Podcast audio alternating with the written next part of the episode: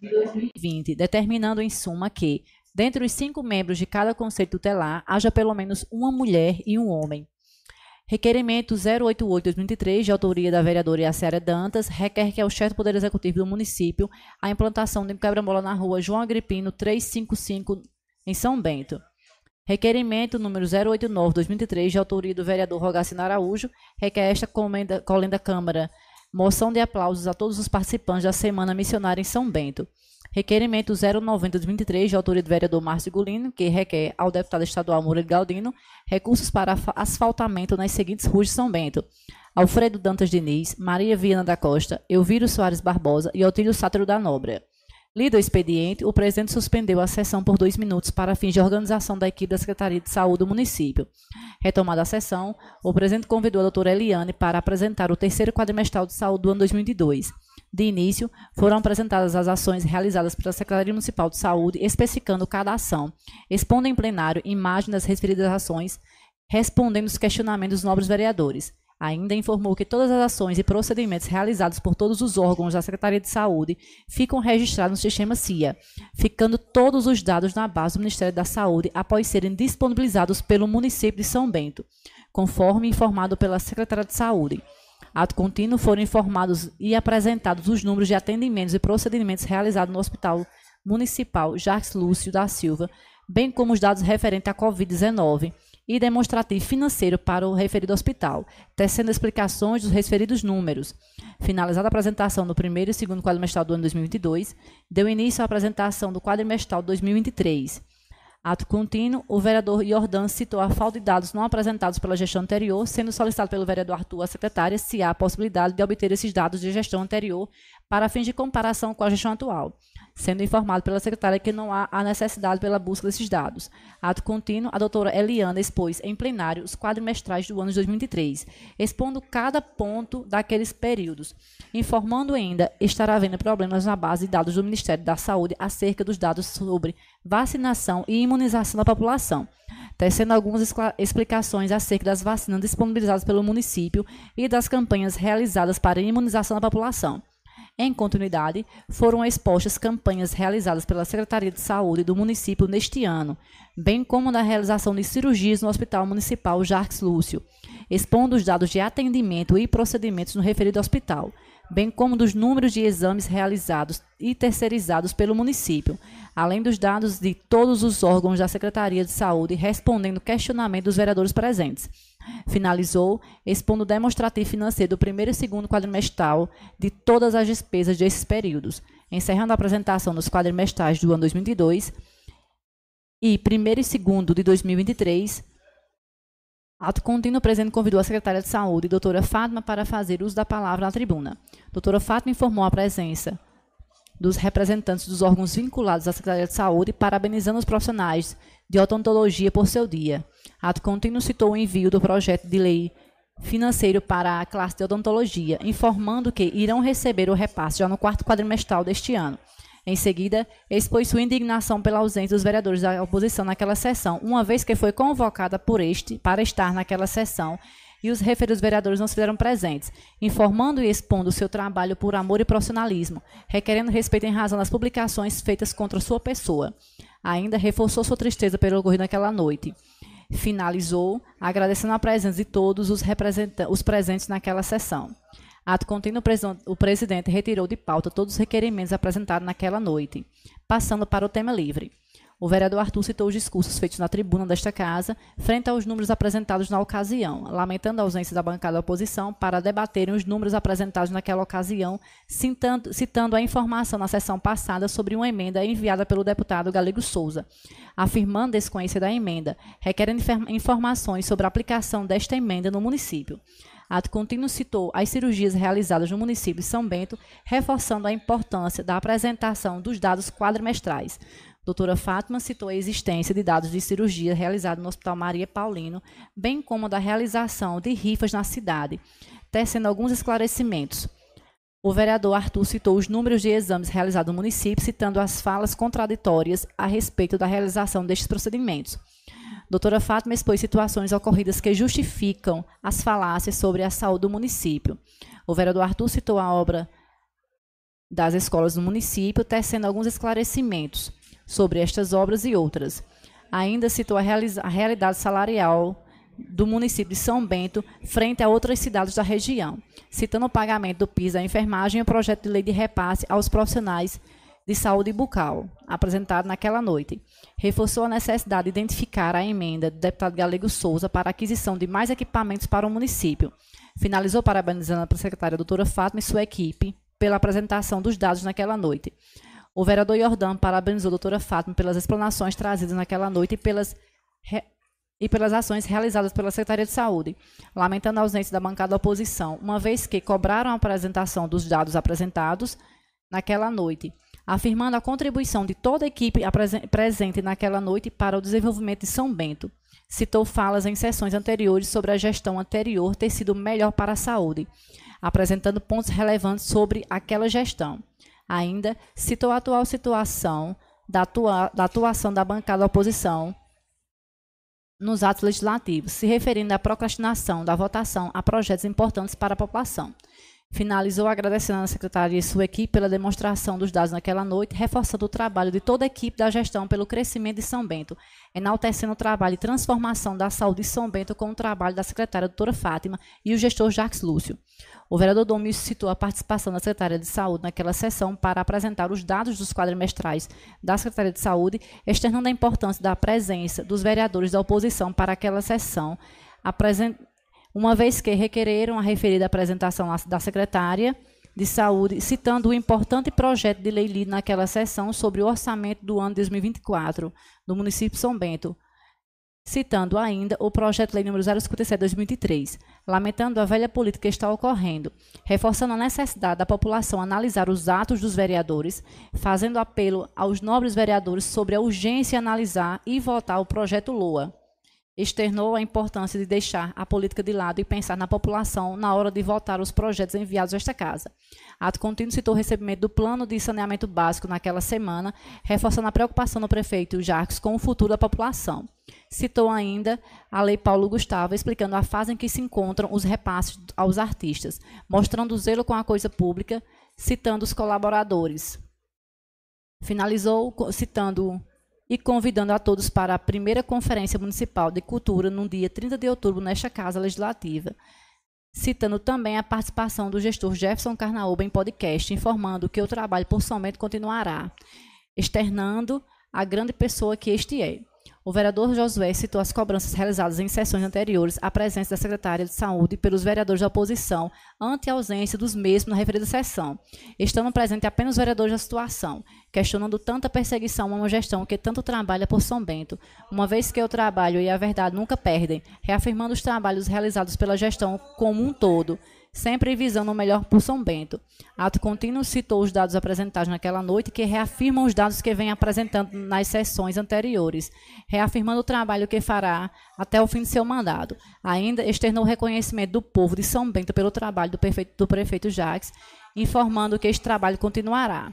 Em continuidade, registrou a entrevista de Jefferson Carnaúba em podcast, externando o homem que ele é, sendo ele a pessoa escolhida pelo povo e pelo prefeito para dar continuidade ao trabalho que vem sendo feito. Ainda reafirmou sua parceria junto ao prefeito Jacques. Não havendo mais oradores inscritos, o presidente declarou encerrada aquela sessão ordinária.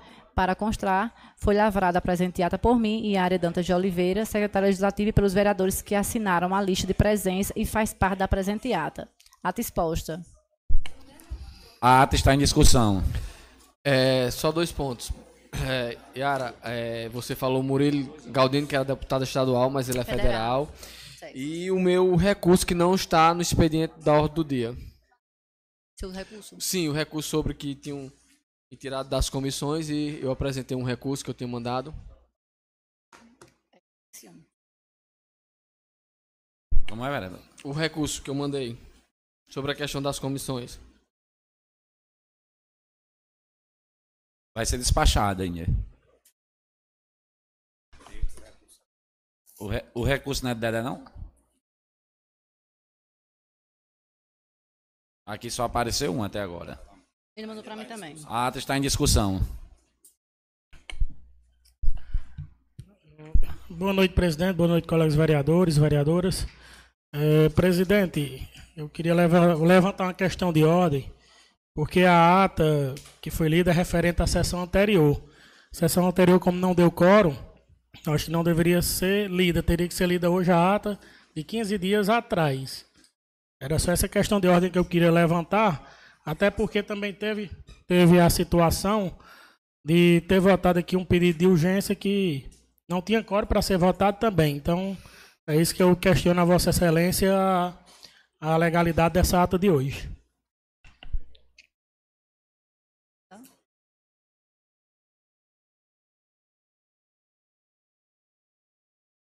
Vamos suspender a sessão por dois minutos.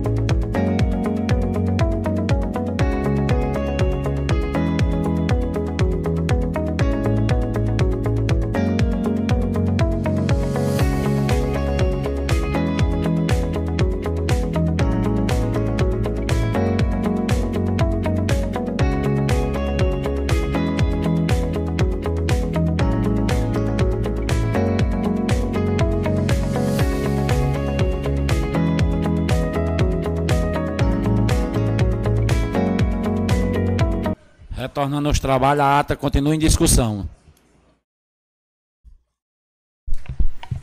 É, a ata vai para discussão. Continua em discussão. E aí? cê- é, É, presidente, mas não foi decidido que vai ser lida a outra ata? Ah, pronto, ok. Não havendo discussão e votação. Quem estiver a favor, permaneça como estão. Presidente, eu, eu vou votar contra a ata, até porque é, gente não concorda com a forma que foi realizada a reunião da semana passada. Foi colocado pedido de urgência, foi lido aí e não foi colocado na, na pauta de hoje o pedido de urgência que chegou Mas você não semana concorda, passada. sem concordar aqui. Como é? O senhor não concorda aqui. Vou votar contra a ata. Já tô Pronto, dizendo, não pronto. preci- preciso de Pronto, justificação. a ata foi aprovada com o voto contrário do vereador Fabrício. Eu também voto contrário, presidente. Pronto.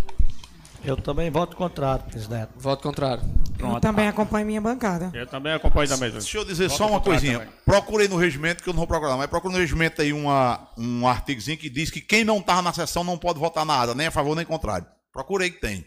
Não é eu que estou inventando nem sonho, não. Tem um aí que diz bem bonitinho. Pode procurar aí que tem. É, Vai ser bom agora porque tem muito vereador que vai poder participar mais de, de, de votação de ata. Né? É.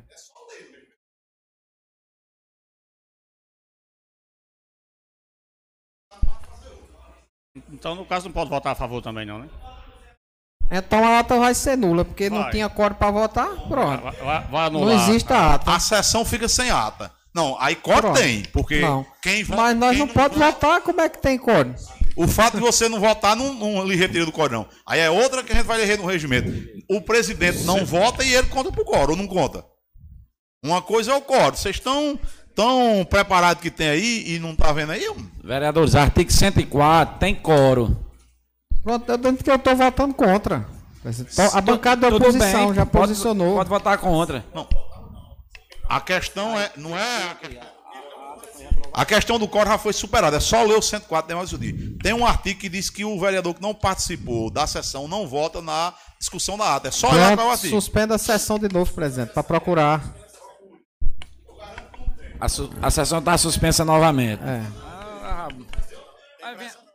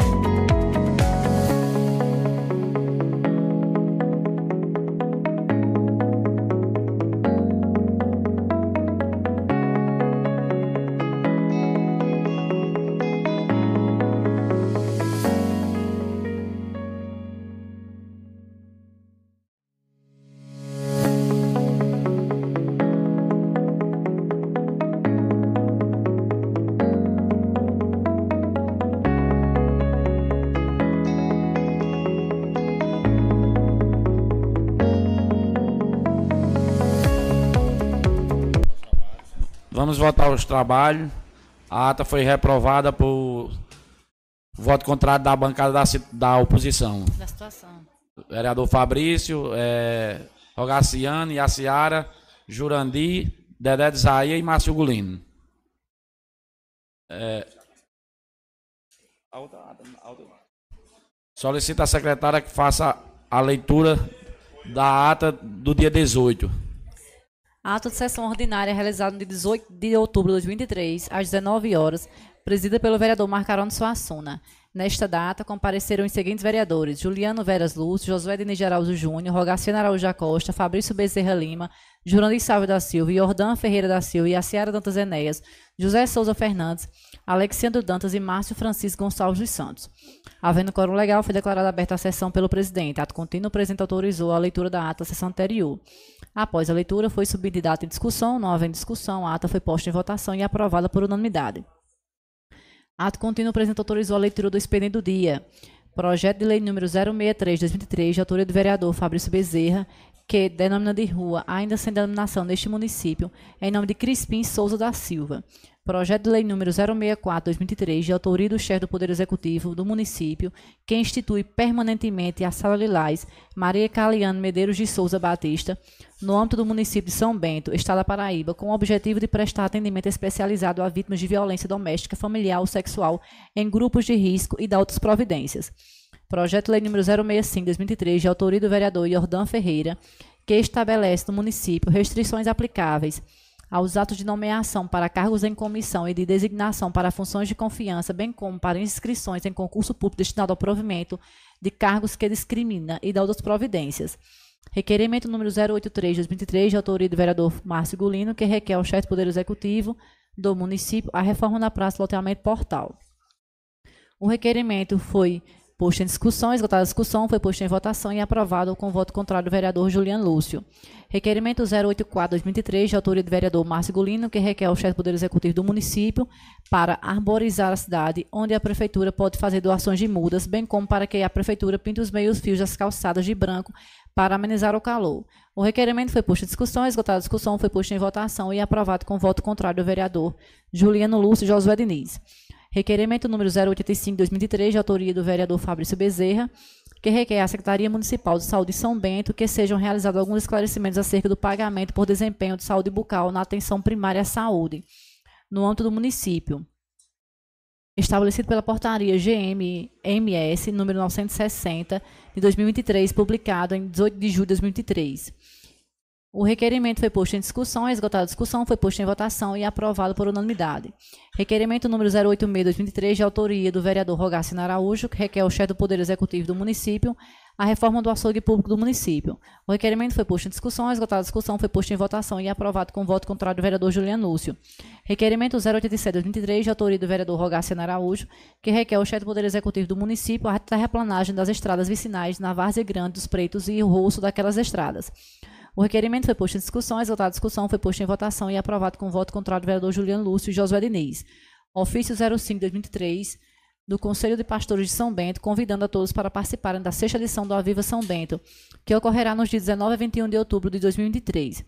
Ofício 002-2023 do Partido MDB, que comunica a indicação do vereador Domício Ferreira de Araújo para a Comissão Permanente de Educação, Saúde e Meio Ambiente. Encerrado o expediente do dia, o presidente passou para a ordem do dia. Projeto Lei número 011-2023, de autoria do vereador Fabrício Bezerra, que obriga os estabelecimentos e setores de atendimento ao público do município da cidade de São Bento a inserirem o símbolo mundial do autismo nas placas de atendimento prioritário. O projeto lei foi posto em discussão, a discussão, foi posto em votação e aprovado com voto contrário do vereador Arthur. Emenda 004-2023, de autoria do vereador Josué Diniz, que altera o inciso 1 do artigo 1 do projeto de lei número 011-2023. A emenda foi posta em discussão, exaltada a discussão, foi posta em votação e aprovada com voto contrário do vereador Arthur. Projeto de Lei número 046 de 2023, de autoria do vereador Josué Diniz, que institui o Dia Municipal do Combate ao Feminicídio. O projeto de lei foi posto em discussão, esgotada a discussão, foi posto em votação e aprovado por unanimidade. Por concordância de todos, o presidente colocou em conjunto os projetos de lei 050, 051, 052, 053, 054, 055 e 061, ambos de 2023, para segunda votação, sendo ambos aprovados por unanimidade. Parecer da Comissão Permanente de Legislação, Justiça e Redação ao projeto de lei número 058-2003, de autoria do vereador Rogaciano Araújo, que denomina de rua, ainda sem denominação neste município, em nome de Natércio Moreira da Silva. O parecer foi posto em discussão, esgotada a discussão, foi posto em votação e aprovado por unanimidade. Projeto de lei número 058-2003, de autoria do vereador Rogaciano Araújo, que denomina de rua, ainda sem denominação, em nome de Natércio Moreira da Silva. O projeto de lei foi posto em discussão, esgotada a discussão, foi posto em votação e aprovado por unanimidade. Parecer da Comissão Permanente de Legislação, Justiça e Redação ao projeto de lei número 059/2003, de autoria do vereador Rogaciano Araújo, que denomina de rua, ainda sem denominação, em nome de José Maria da Silva. O parecer foi posto em discussão, esgotada a discussão, foi posto em votação e aprovado por unanimidade. Parecer, é, projeto de lei número 059/2003, de autoria do vereador Rogaciano Araújo, que é denomina de rua, ainda sem denominação, em nome de José Maria da Silva. O projeto de lei foi posto em discussão, esgotada a discussão, foi posto em votação e aprovado por unanimidade. Parecer da Comissão Permanente de Legislação, Justiça e Redação ao projeto de lei número 060-2023, de autoria do vereador Rogaciano Araújo, que é denominado de rua, ainda sem denominação, em nome de Maria Vieira dos Santos. O parecer foi posto em discussão, esgotada a discussão, foi posto em votação e aprovado por unanimidade. Projeto de Lei número 060 de 23, de autoria do vereador Rogaciano Araújo, que é denominado de rua, ainda sem denominação, sem denominação, em nome de Maria Vieira dos Santos. O projeto de lei foi posto em discussão, esgotada a discussão, foi posto em votação e aprovado por unanimidade. Esgotada a ordem do dia, o presidente passou para o tema livre. O vereador José Souza requereu a portaria com a troca dos membros das comissões. O vereador Alex Dantas falou da necessidade de cobranças serem feitas através dos requerimentos, reiterando a cobrança do secretário Rodolfo. O vereador Jordão Ferreira citou das falácias contra o prefeito Jacques, relembrando as benfeitorias trazidas por este para o município de São Bento. Ainda teceu comentários acerca dos requerimentos daquela noite, citando o programa existente da Secretaria do Meio Ambiente, que já trata a doação de mudas à população, relembrando também a, a retirada do lixão a céu aberto no bairro Colina do Sul. O vereador citou a emenda recebida pela cidade de Esperança, divino deputado Jaci Severino de Souza. Finalizou citando o projeto de lei que propôs naquela noite, tecendo pontos importantes do PL 065-2003, fazendo analogia ao projeto de lei 046-2003. O vereador José, Josué Diniz citou a importância dos requerimentos, tecendo alguns esclarecimentos, citando também obras realizadas pelo prefeito na cidade. Ato contínuo citou dados referentes aos atendimentos no Hospital Jacques Lúcio, citando ainda a promessa do deputado Murilo Galdino sobre mandar a emenda de auxílio de custo para o município de São Bento. Ato contínuo citou a fala do vereador Alex naquela noite, falando sobre o projeto existente de energia de, de entrega de mudas convidando a todos para a Conferência Municipal do dia 23 de outubro. Ainda falou sobre os problemas ocorridos na Cagepa, resultando na falta de energia no, de água no município, cobrando ao diretor da Cagepa a resolução do referido problema. Finalizou convidando a todos para o Aviva São Bento. O vereador Márcio Gulino expôs informações da secretária, da secretária Arajane sobre a disponibilização de mudas na Secretaria do Meio Ambiente, Ato contínuo citou o verbo enviado pelo deputado Galego Souza a São Bento. Em a parte, o vereador Fabrício complementou a informação de repasses do deputado Galego Souza para São Bento, citando alguns esclarecimentos. Em a parte, o vereador Jurandir falou das, dos referidos repasses do deputado Galego Souza. O vereador Márcio Golino citou algumas ruas que necessitam de reparos, em específico a Rua Otília, no bairro São Bernardo, bem como iluminação na Praça da Rua Velha. Ato contínuo citou a importância das cobranças realizadas através de requerimentos. Em a parte, o vereador Rogaciano elogiou o trabalho que vem sendo realizado pelo vereador Márcio Gulino, citando alguns requerimentos apresentados por este. Em continuidade, o vereador Márcio Gulino reiterou que continuará a fazer cobranças nesta casa a favor do povo de São Bento. Finalizou convidando a todos para o evento A Viva São Bento. O vereador Rogaciano citou os problemas na saúde, fazendo analogia com as gestões anteriores, tecendo alguns esclarecimentos. Em a parte, a vereadora Iaciara complementou as informações sobre a saúde na gestão do ex-prefeito Gemilton. O vereador Rogaciano relatou as cobranças diárias que recebe a população. Ato contínuo citou a titularidade de obras do município, citando o problema da falta de água na cidade. Citou ainda a importância de arborização da cidade. Em a parte, o vereador Márcio Golino citou o castromóvel da cidade de São Bento, que não está sendo utilizado com frequência. O vereador Fabrício Bezerra esclareceu algumas informações tecidas naquela noite, a exemplo do lixão que foi fechado, bem como de, da terraplanagem no município. Citou que o deputado Galego Souza tinha remetido 5 milhões de reais para emenda, de emenda para a cidade de São Bento, o que foi rebatido pelos vereadores da oposição, pedindo comprovantes dessas emendas. Ato contínuo citou o descaso da Cagepa com o fornecimento de água no município, tecendo algumas informações Ainda citou da sugestão do promotor de justiça sobre a falta de água. O vereador Márcio Gulino solicitou a presença de um representante da CAGEP à Casa Legislativa a fim de prestar esclarecimentos. Em a parte, o vereador José Souza informou o retorno recebido pelo cidadão ao tentar pegar água hidratada na Cagepa. O vereador Fabrício citou o evento realizado no bairro São Bentinho em prol do Dia das Crianças. O vereador Juliano Lúcio, Juliano Lúcio frisou a falta de reconhecimento por parte da oposição quanto às mudanças que vêm ocorrendo em São Bento, expondo a evolução desta mudança, citando grandes mudanças trazidas pelo prefeito Jarques. Ainda citou os requerimentos apresentados naquela noite, tecendo alguns esclarecimentos. Falou ainda de emendas trazidas pelo deputado Galego Souza às cidades da Paraíba, frisando a falta de envio deste, destes recursos a São Bento. Em a parte, o vereador Jordan citou a obra de abastecimento de água no bairro São Bentinho. O vereador Juliano complementou as informações sobre o referido abastecimento de água no bairro São Bentinho, bem como sobre o projeto de lei que foi enviado a esta Casa Legislativa, que trata a criação de novos cargos públicos para que possa ser realizado concurso público no município. A vereadora Iaciara convidou a todos para participarem do evento da Semana Missionária. Não havendo mais oradores inscritos, o presidente declarou encerrada aquela sessão ordinária. Para constar, foi lavrada a ata por mim, Yara Dantas de Oliveira, secretária legislativa, e pelos vereadores que assinaram a lista de presença e faz parte da presente ata. Ata exposta. A ata do dia 18 está em discussão. Senhor presidente. Pois não, vereador. Só uma retificação em relação à leitura do, do, do projeto 65, é, onde menciona é, concursos públicos, foi retificado, foi retirado esse item. É, e eu gostaria que corrigisse essa correção. A ata continua em discussão. Não havendo discussão em votação. Quem estiver a favor permaneça como estão. A ata aprovada por unanimidade.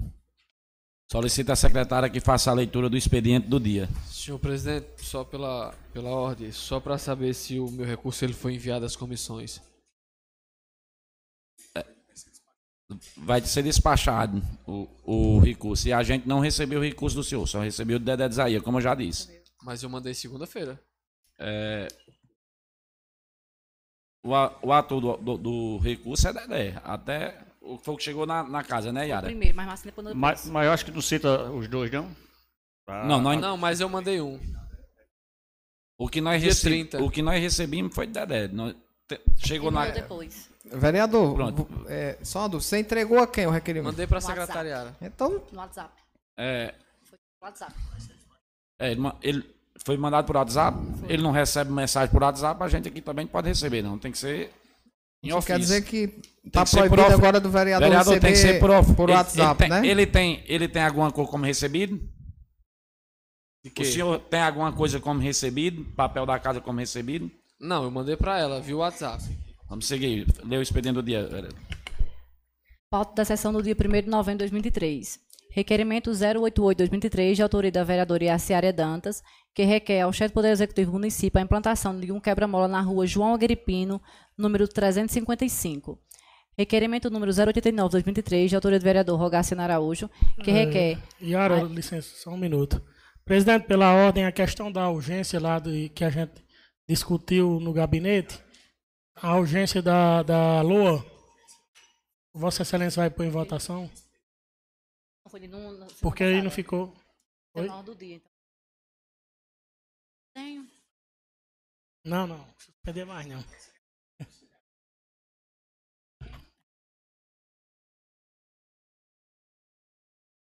Vai constar posteriormente para a votação? Ah, obrigado. É, presidente, pela ordem. É, essa questão da, da, do recurso do, do vereador Márcio Gulino e do vereador Dedé de Isaías, gostaria que, que a sua assessoria, ou Vossa Excelência mesmo, atentasse para o artigo 59 do regimento interno desta casa. Pra, até para facilitar os trabalhos da casa, para acabar com vereador, muitas vereador é, é, é, é é.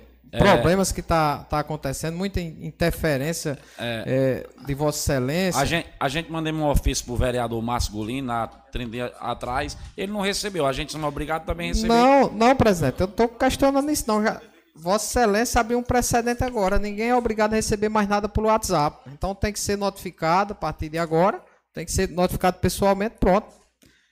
É, o que eu estou é, levantei a questão de ordem para o artigo 59, que se refere aos, aos casos de Dedé e de, do vereador masculino. O que diz o, o artigo 59? As vagas é, é, das comissões verificar-se-ão é, quando fala da, da substituição, depois da nomeação, é, o inciso primeiro fala com, com a renúncia, com a destituição do lugar ou com a morte. Vereador, eu então, já expliquei que foi recebido do vereador Dedé Isaías, vai ser despachado. Certo, vereador. Eu quero só que Vossa Excelência atente para esse artigo, porque não pode substituir membro de, de comissão, a não ser que o, o, o, o próprio vereador peça para sair, ou é, é, falte cinco sessões consecutivas. Tem todo o artigo 59. Se Vossa Excelência é, é, lê é, o, Pela ordem, só, só a título de informação, Vossa Excelência citou destituição. Quem é que destitui, por favor? cinco sessões sem justificativo, faltar consecutivas. Qualquer vereador pode, pode no acionar caso, vereador. No caso, a bancada majoritária não pode? Não, vereador, não pode destituir, não. Pelo regimento. Pelo regimento, né? Não é eu que estou dizendo, não, é o regimento. No, Mas, assim, eu só, no eu próprio quero, recurso do, do vereador, ele cita. Eu só quero só entender a, pela, a, a pela moral da história. Essa matéria vai ser discutida e votada no plenário? É, assim, eu não estou conseguindo entender. Porque, assim, se vai ser discutido e votado no plenário, aí eu quero discutir e votar, porque eu vou repetir. É, um recurso de Márcio Gulino, ótimo. Um recurso de Márcia Roberta, que é a quem se refere a, a questão da comissão, ótimo um recurso da Isaías é ótimo. Não há nenhuma objeção em relação a isso. Porque são vereadores eleitos pelo PMDB e que estão na casa pelo PMDB.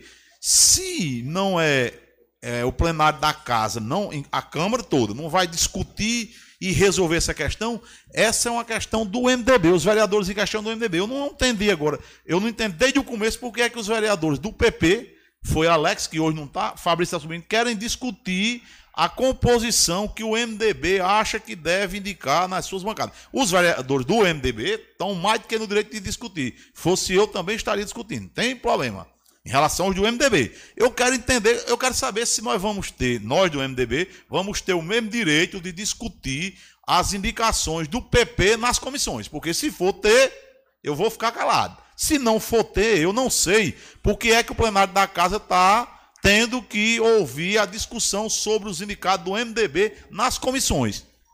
De vereadores que não são do MDB. Quando a discussão vier do MDB, está mais do que correta. Os vereadores do MDB estão mais do que corretos em discutir as questões do MDB. Agora, o do PP, se abrir para discutir, a gente vai ter que discutir do PP. Eu vou querer dizer quem é que o PP indica para representar nas comissões. É isso que eu quero entender. O plenário vai discutir as indicações do MDB agora. Aí então vamos discutir do PP também. É assim? Não Pela ordem, presidente. Não vamos discutir. Pela ordem. Pela ordem, presidente. A colocação do vereador Arthur é muito propícia e eu, na condição de líder do MDB, quero deixar bem claro que é prerrogativa da liderança do partido. Eu tenho essa prerrogativa, combinei com os vereadores do MDB, existe um entendimento e o desejo dos demais vereadores da bancada do MDB que o membro da CCJ seja substituído. Quem achar necessário, procure as vias judiciais. Recorra ao diretório municipal, recorra ao diretório estadual, que tem como presidente veneziano Vital do Rego, ou até recorra ao diretório nacional, que é o deputado Baleia Rossi. Simples assim. Obrigado, senhor presidente. É, só só para finalizar é, essa discussão, senhor presidente, os dois colegas que estão contestando aí, eles seguem as orientações do MDB na casa? Porque não adianta você ser só eleito pelo PMDB, não, pelo MDB. Seguem as orientações. Se seguirem as orientações do partido, aí a gente vai repensar. Porque quer dizer que vocês querem resolver uma coisa nossa, do nosso partido, que, nós, que a gente segue a liderança, é, o, o, o, o líder explicou bem. Justiça. Vão para a justiça. Matéria do MDB, quem resolve é a gente. Nós que somos do MDB. Então, se os colegas estão afinados com o que o MDB resolver nesta casa, tudo bem. Agora é matéria interna corporis. O partido decide. Aí vocês interpretam o regimento da maneira que vocês fizeram. Agora, interpretar o MDB, quem pode interpretar é a gente. Aí vão para a justiça. Porque não, não se admite uma ingerência externa de um partido que não está na base do MDB e dos colegas que não estão mais na base do MDB e não seguem mais o que o MDB diz. Não entendo. Se fosse por mim, eu já tinha saído.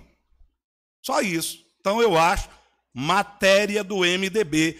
Quem decide é o MDB. Apesar que o regimento pode até versar no artigo citado por Vossas Senhorias. Mas nós, se nós temos o direito de indicar, a maioria do MDB indica. Então, como o líder falou, vão para a justiça. Vereador, eu, eu respeito o seu ponto de vista, mas vocês podem indicar, mas não pode substituir. Lê o regimento da casa, a casa tem um regimento para ser seguido. Aí vocês tá vão para a justiça. Não, tá, tá já Calma, os vereadores pronto, já recorreram. Então vão para a justiça e a tá justiça entendendo? define. Pronto, os vereadores já recorreram aqui Pronto, na casa então tá mesmo. Tá certo. Exatamente, tá foi o que eu disse na minha primeira palavra. A casa os vereadores do PMDB o regimento, não. Se o regimento dá, dá a oportunidade a nós recorrer, foi o que a gente fez. Exatamente. Né? Vereadores, vamos manter a ordem. Os vereadores do MDB estão mais do que no direito de recorrer. Os que são do MDB, todos nós oito, o MDB elegeu oito vereadores. Os oito vereadores do MDB estão no direito e até o direito, no dever de recorrer de qualquer oito. Depois da recontagem, sobrou oito, não do MDB?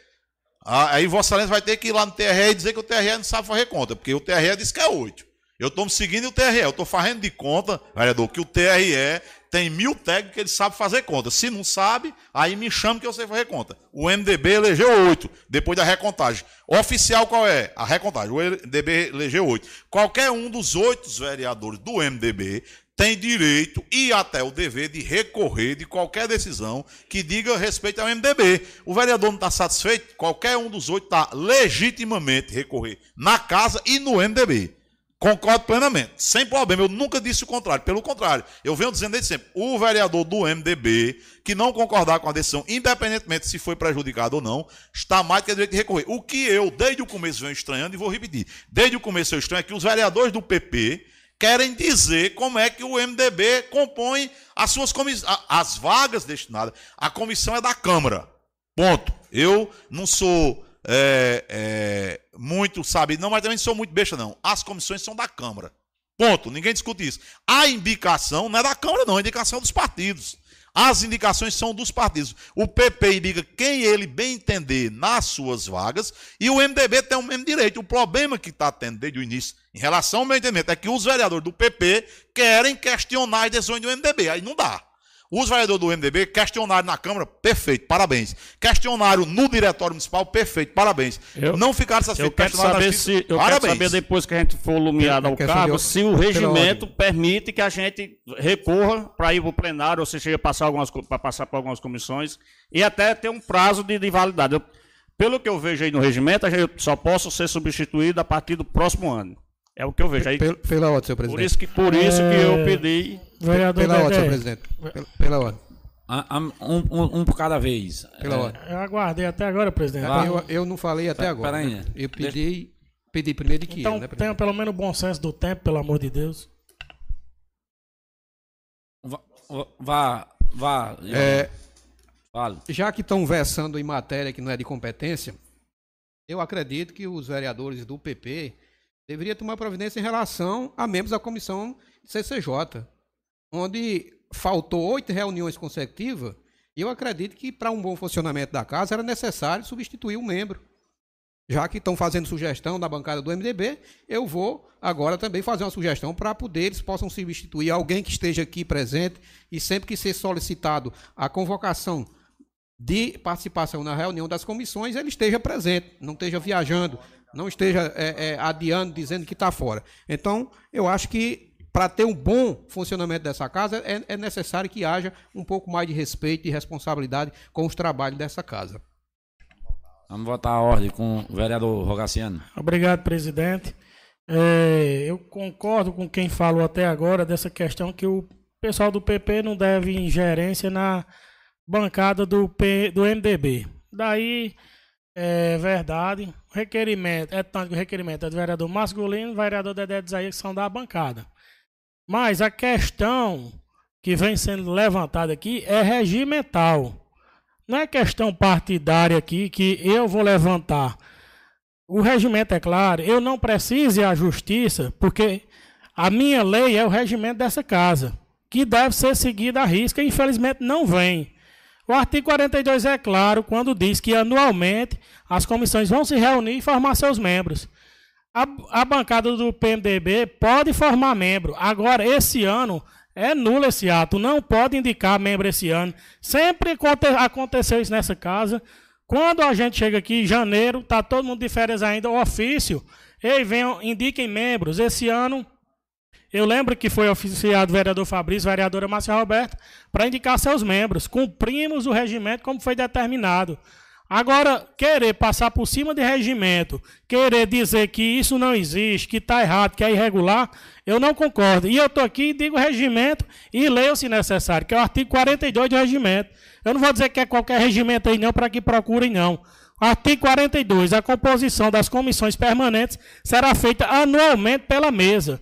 Foi feito legalmente, regularmente, então tem que vigorar até 31 de dezembro de 2023 janeiro de 2024, o MDB é, faça a nomeação de quem quiser. Isso daí está mais que é correto. O PP não tem obrigação nem vai é, interferir nessa eleição, não. Agora, enquanto não for seguido o regimento, eu mesmo sou um que não vou reunir minha comissão por quê? Pela ilegalidade. Se vocês acham que estão corretos, façam da forma de vocês. Mas com a comissão irregular, ilegal, eu não me reúno. Por quê? Porque não está cumprindo o regimento. E, presidente, chame o feito a ordem e faça cumprir o regimento. Para todos, não para a bancada aliada ou, ou bancada adversária. Para todos. Siga o regimento que eu garanto que Vossa Excelência terá seu cumprimento aqui como presidente nessa casa. Não é, é, aceite ingerências de terceiros, porque presidente é presidente e, principalmente, tem que ser independente o poder legislativo, sem seguir cartilha de terceiros. Então, aqui, a gente só quer que seja cumprido o regimento. Eu acredito que faltas que estejam acontecendo em comissões não é na minha, nem sou eu mesmo membro, mas se está existindo falta, deve ter uma justificativa.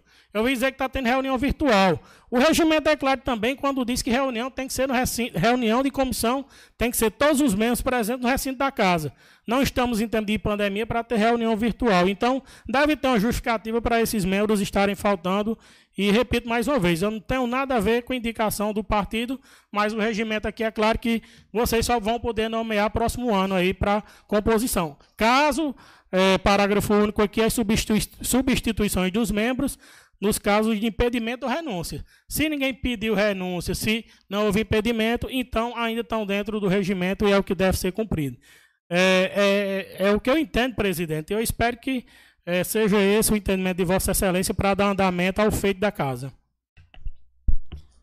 expediente do dia, é, secretária.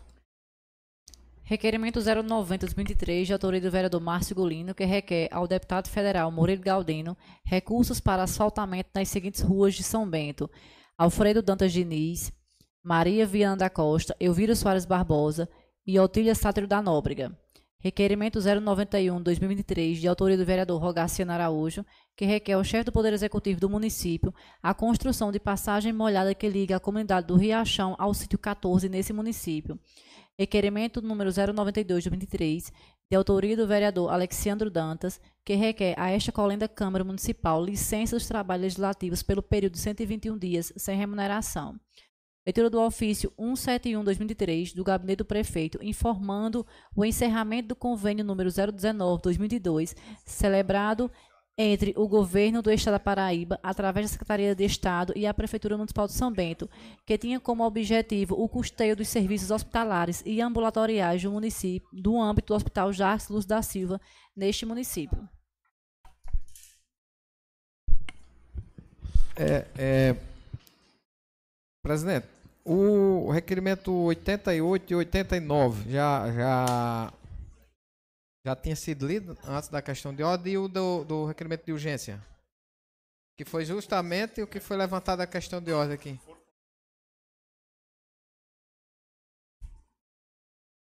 Não, se vai ser lido para ser discutido e votado, né?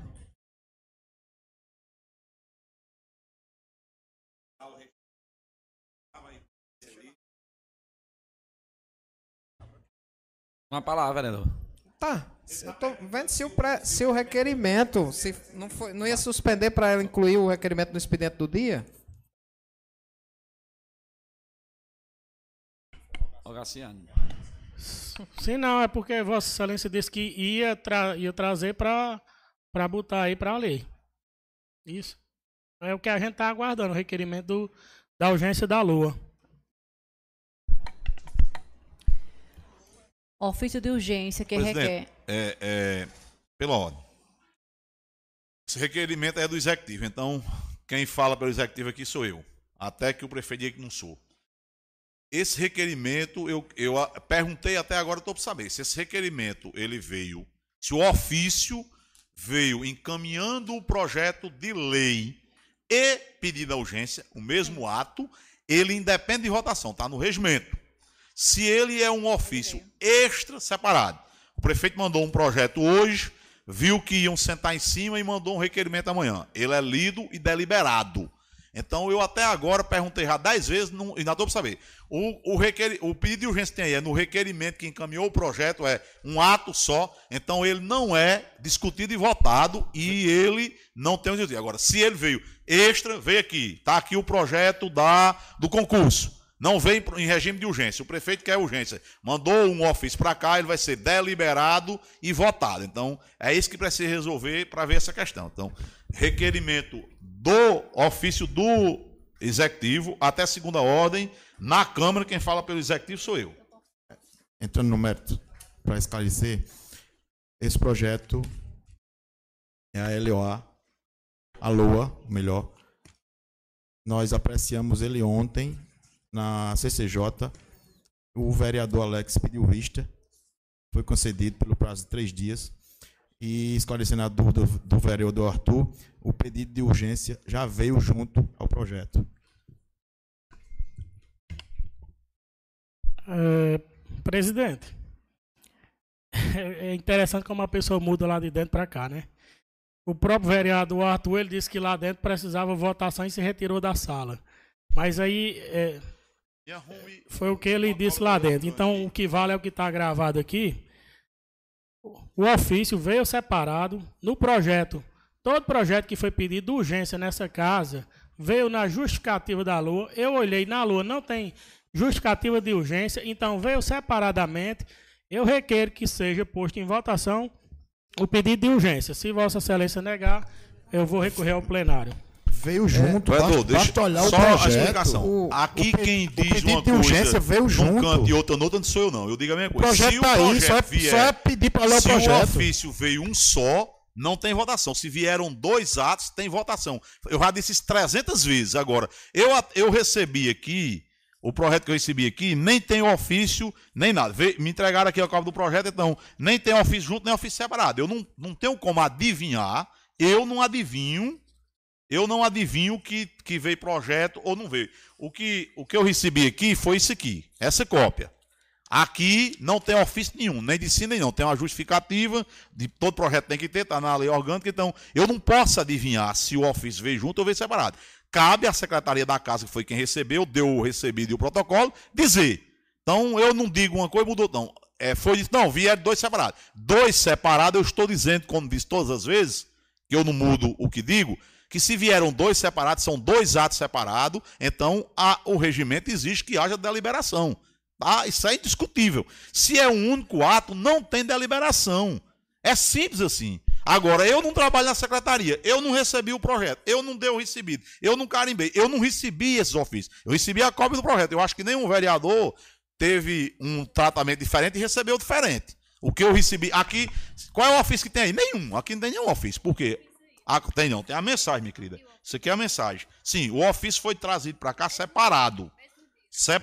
Não, não é, não é o dia. Não vão, esqueça o dia. Ele pode ter vindo no mesmo minuto. Se vieram dois atos diferentes, se é dois atos aqui diferentes, votação. Se é um ato único, não tem votação. É simples assim. O, o, é simples demais. O requerimento de urgência veio separado do projeto, vereador. Se veio separado, dois atos separados, eu recebi o projeto, eu recebi o projeto e não recebi o Vereadores, vamos suspender a sessão novamente, por 10 minutos. Não, presidente, não, assim não vai ter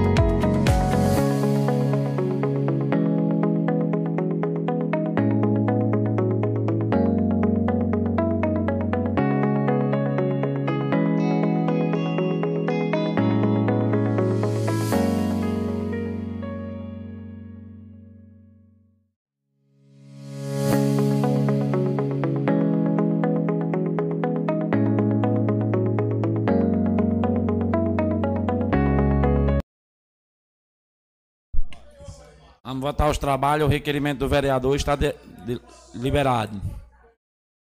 Deliberação. Ofício de urgência que requer a submissão de regime de urgência ao projeto de lei número 066-2023, encaminhado pelo chefe do Poder Executivo a esta Casa.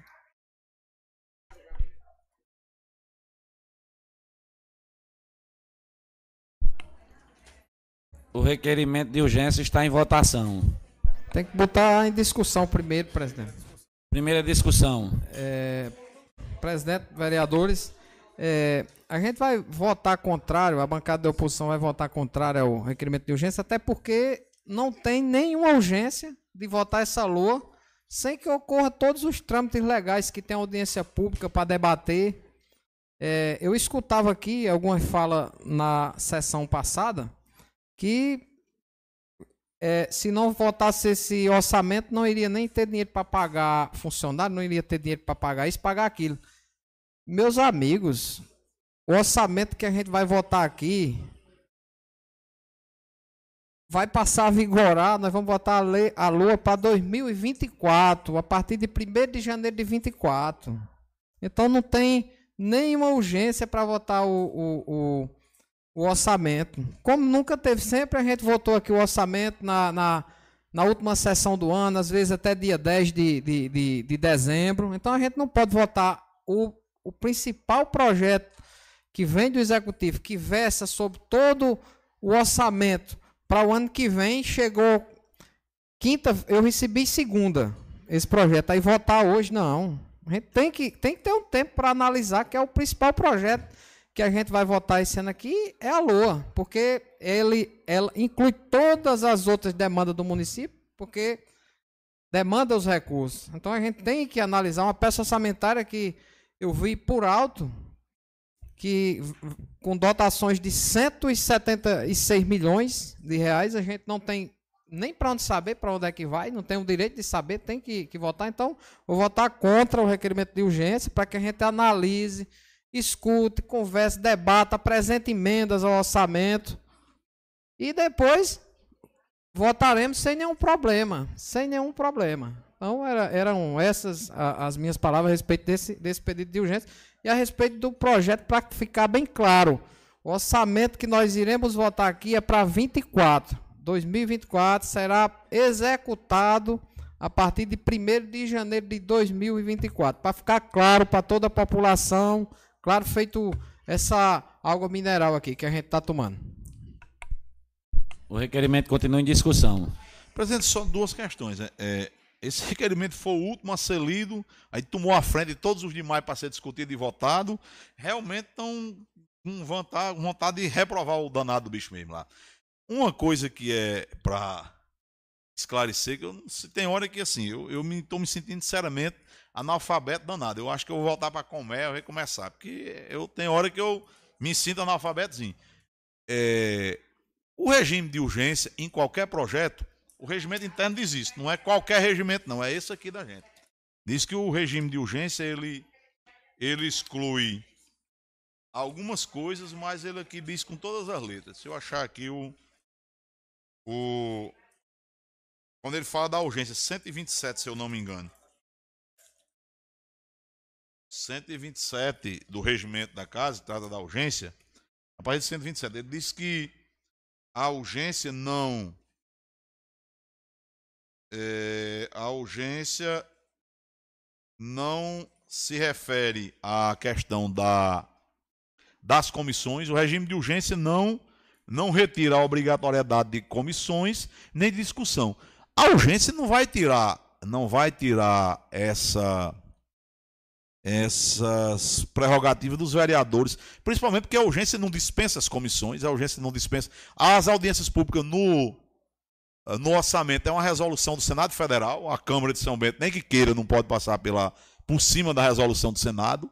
Então, a questão é que eu não ouvi, eu não sei quem foi o vereador que disse que se não aprovasse o orçamento do ano que vem, ia empatar alguma coisa no orçamento desse ano, ia atrapalhar. Eu, eu sinceramente não ouvi com isso, por isso que eu tenho hora que eu me sinto analfabeto. Uma coisa tem nada a ver com a outra. Agora, se é o cavalo de batalha dessa questão do, do do orçamento for o regimento, porque assim, eu, eu, eu tenho muitos defeitos, mas eu tenho uma vantagem grande. Eu não gosto de falar do cara quando o cara não tá, que é para dizer que eu falei. Primeiro, para dizer falei que eu, tenho, que eu com medo, que é um negócio que eu não tenho muito, é medo. E outra para dizer que eu falei pelas costas. Alex não está aqui, mas eu vou ser obrigado a dizer. Ele veio quarta, terça-feira para a reunião das comissões. Não disse a ninguém, também não era obrigado a dizer, não estou dizendo que ele é obrigado, mas poderia, por uma questão de gentileza entre colegas, dizer, rapaz, olha, eu, eu vou pedir afastamento, e é, aí pede vista dos projetos, inclusive esse, pediu vista, aí hoje pede licença. Quer dizer, e a vista que ele pediu ficou como? E os pareceres que ele solicitou da assessoria da Procuradoria do município que o presidente deferiu, como é que fica? Já que ele pediu a, ele pediu é, ele pediu afastamento, pediu licença aqui se afastar, é um direito dele. Antes que alguém diga, não, está questionando a legislação. De forma nenhuma, não estou questionando, não, estou relatando fatos. Quer dizer, o vereador que pediu vistas é o vereador que se licenciou. Aí como é que fica essa questão? Então, assim, eu estou votando, como eu disse, até segunda ordem, eu falo pelo executivo na Câmara. Eu estou votando favorável ao requerimento, embora entenda que não vai impedir a aprovação ou a reprovação do requerimento de urgência, não vai impedir a discussão do orçamento, tampouco o trâmite do orçamento. Inclusive, se os caros colegas virem, o orçamento tem na lei orgânica, que eu fiz questão de pedir, e no regimento interno, ele tem uma tramitação diferenciada das outras leis. Pode ver que tem lá um, um tópico só para o orçamento e outro tópico só para a questão das prestações de conta. Tem lá tópicos diferentes. São tópicos diversos.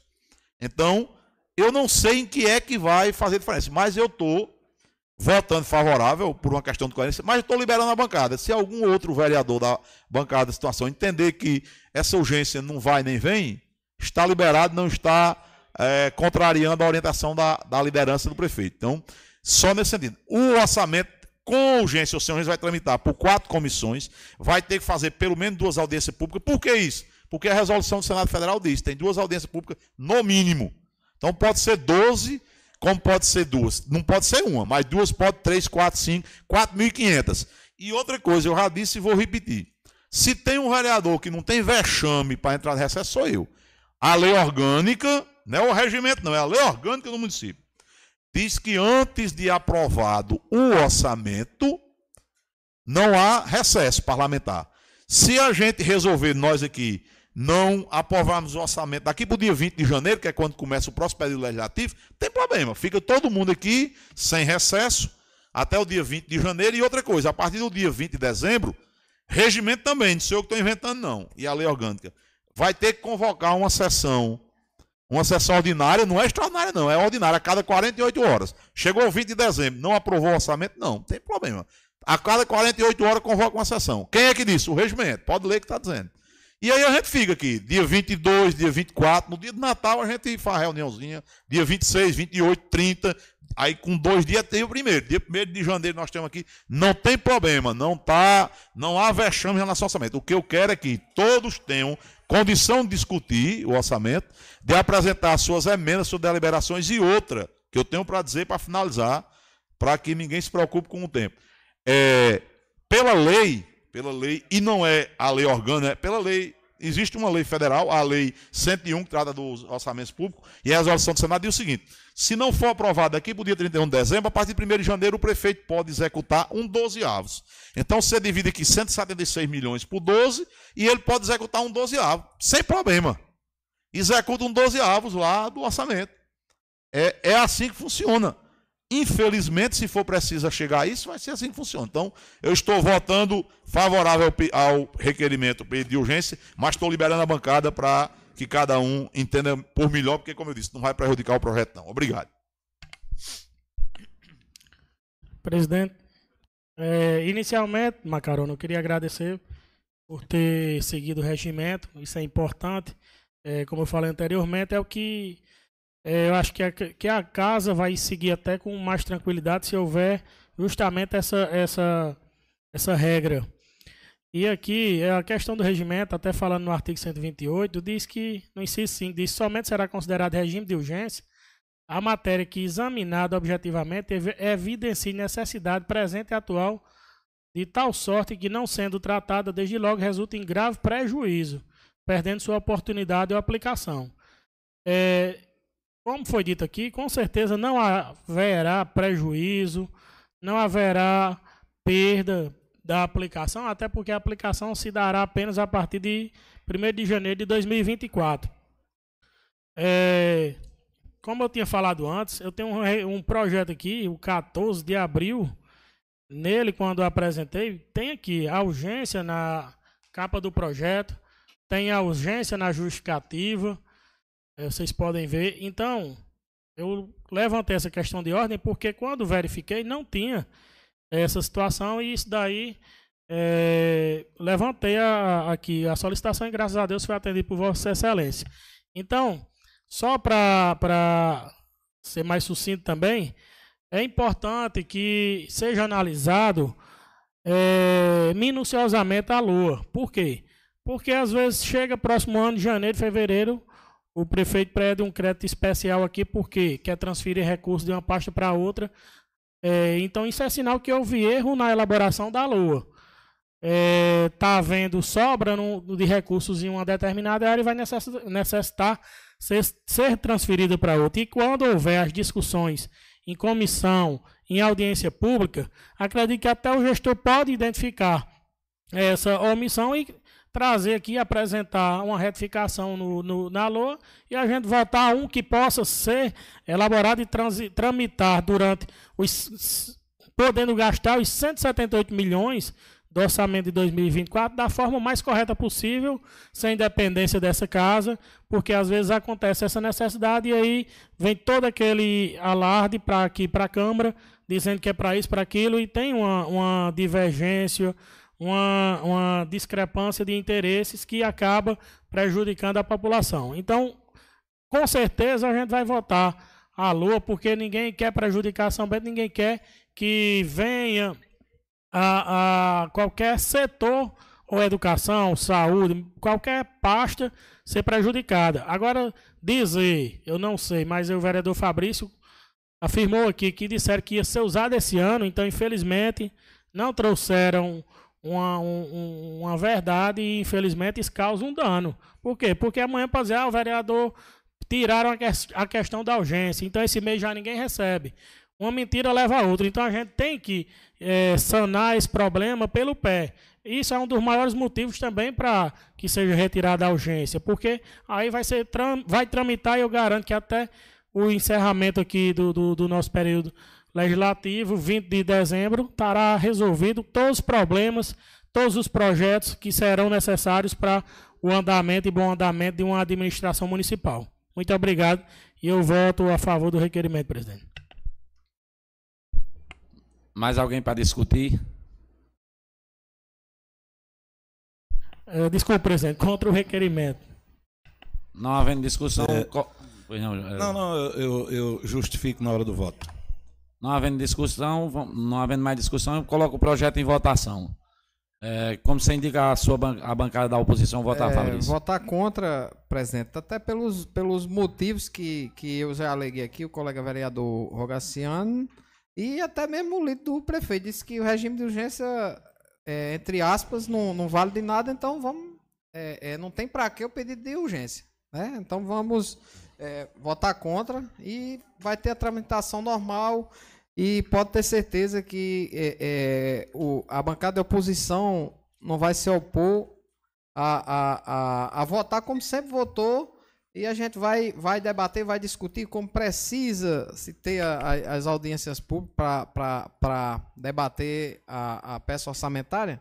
A gente vai debater no, no momento oportuno e, consequentemente, votará. A gente entra em, em recesso é, é, depois que a gente votar e, consequentemente, antes de, de, do dia 20 de dezembro, nós, nós teremos aqui, se for pela bancada de oposição, os projetos serão todos votados. Todos. Depende de Vossa Excelência é, pautá-los e é, a gente vai analisar e votar com nossas convicções. Todos, com certeza, a bancada vai ajudar a votar. Ou, ou sim ou não, mas com certeza é, não vai ser nenhum empecilho para que fique nenhum projeto para janeiro de 2024. Vereador Arthur, como é que você indica a bancada da situação a votar? Vereador, como eu disse, eu estou votando favorável ao projeto, liberando a bancada se tiver alguém que pense diferente de mim. Vereador Jordan. Voto favorável. Vereador Dedé de Zaia. Voto contra. Vereador Márcio Gulino. Sigo a bancada, senhor presidente. Vereador Domils. É, na verdade, por isso que é bom a pessoa ouvir e não comentar nada. Eu queria só que o, o você que está ouvindo a gente em casa, está nos assistindo, é muito fácil de você fazer o seu juízo de valor. Então, se ligue, se ligue, analise. Só você pode decidir alguma coisa. Eu voto favorável. Vereador Juliano. Senhor presidente, vale a pena esclarecer que eu, na condição de presidente da CCJ, como já foi dito aqui nesta noite, esse projeto foi apreciado ontem na CCJ e nós tentamos pela oitava vez que se registre e que se esclareça para a população. Oitava vez, num prazo de 15 dias, que nós tentamos dar andamento a esse e outros projetos nesta casa.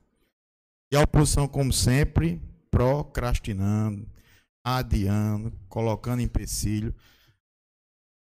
E vejam bem, se um projeto tão importante como esse, que é a Lua, tem um pedido de urgência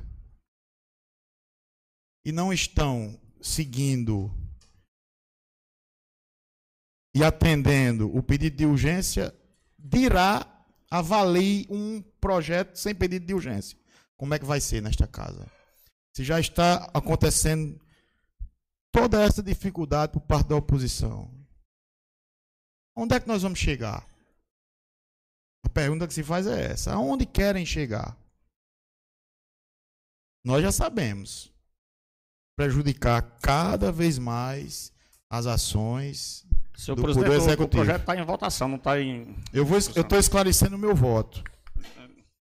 Por esta razão, por esta razão, eu voto favorável ao pedido de urgência. Muito obrigado. Vereador Jurandir.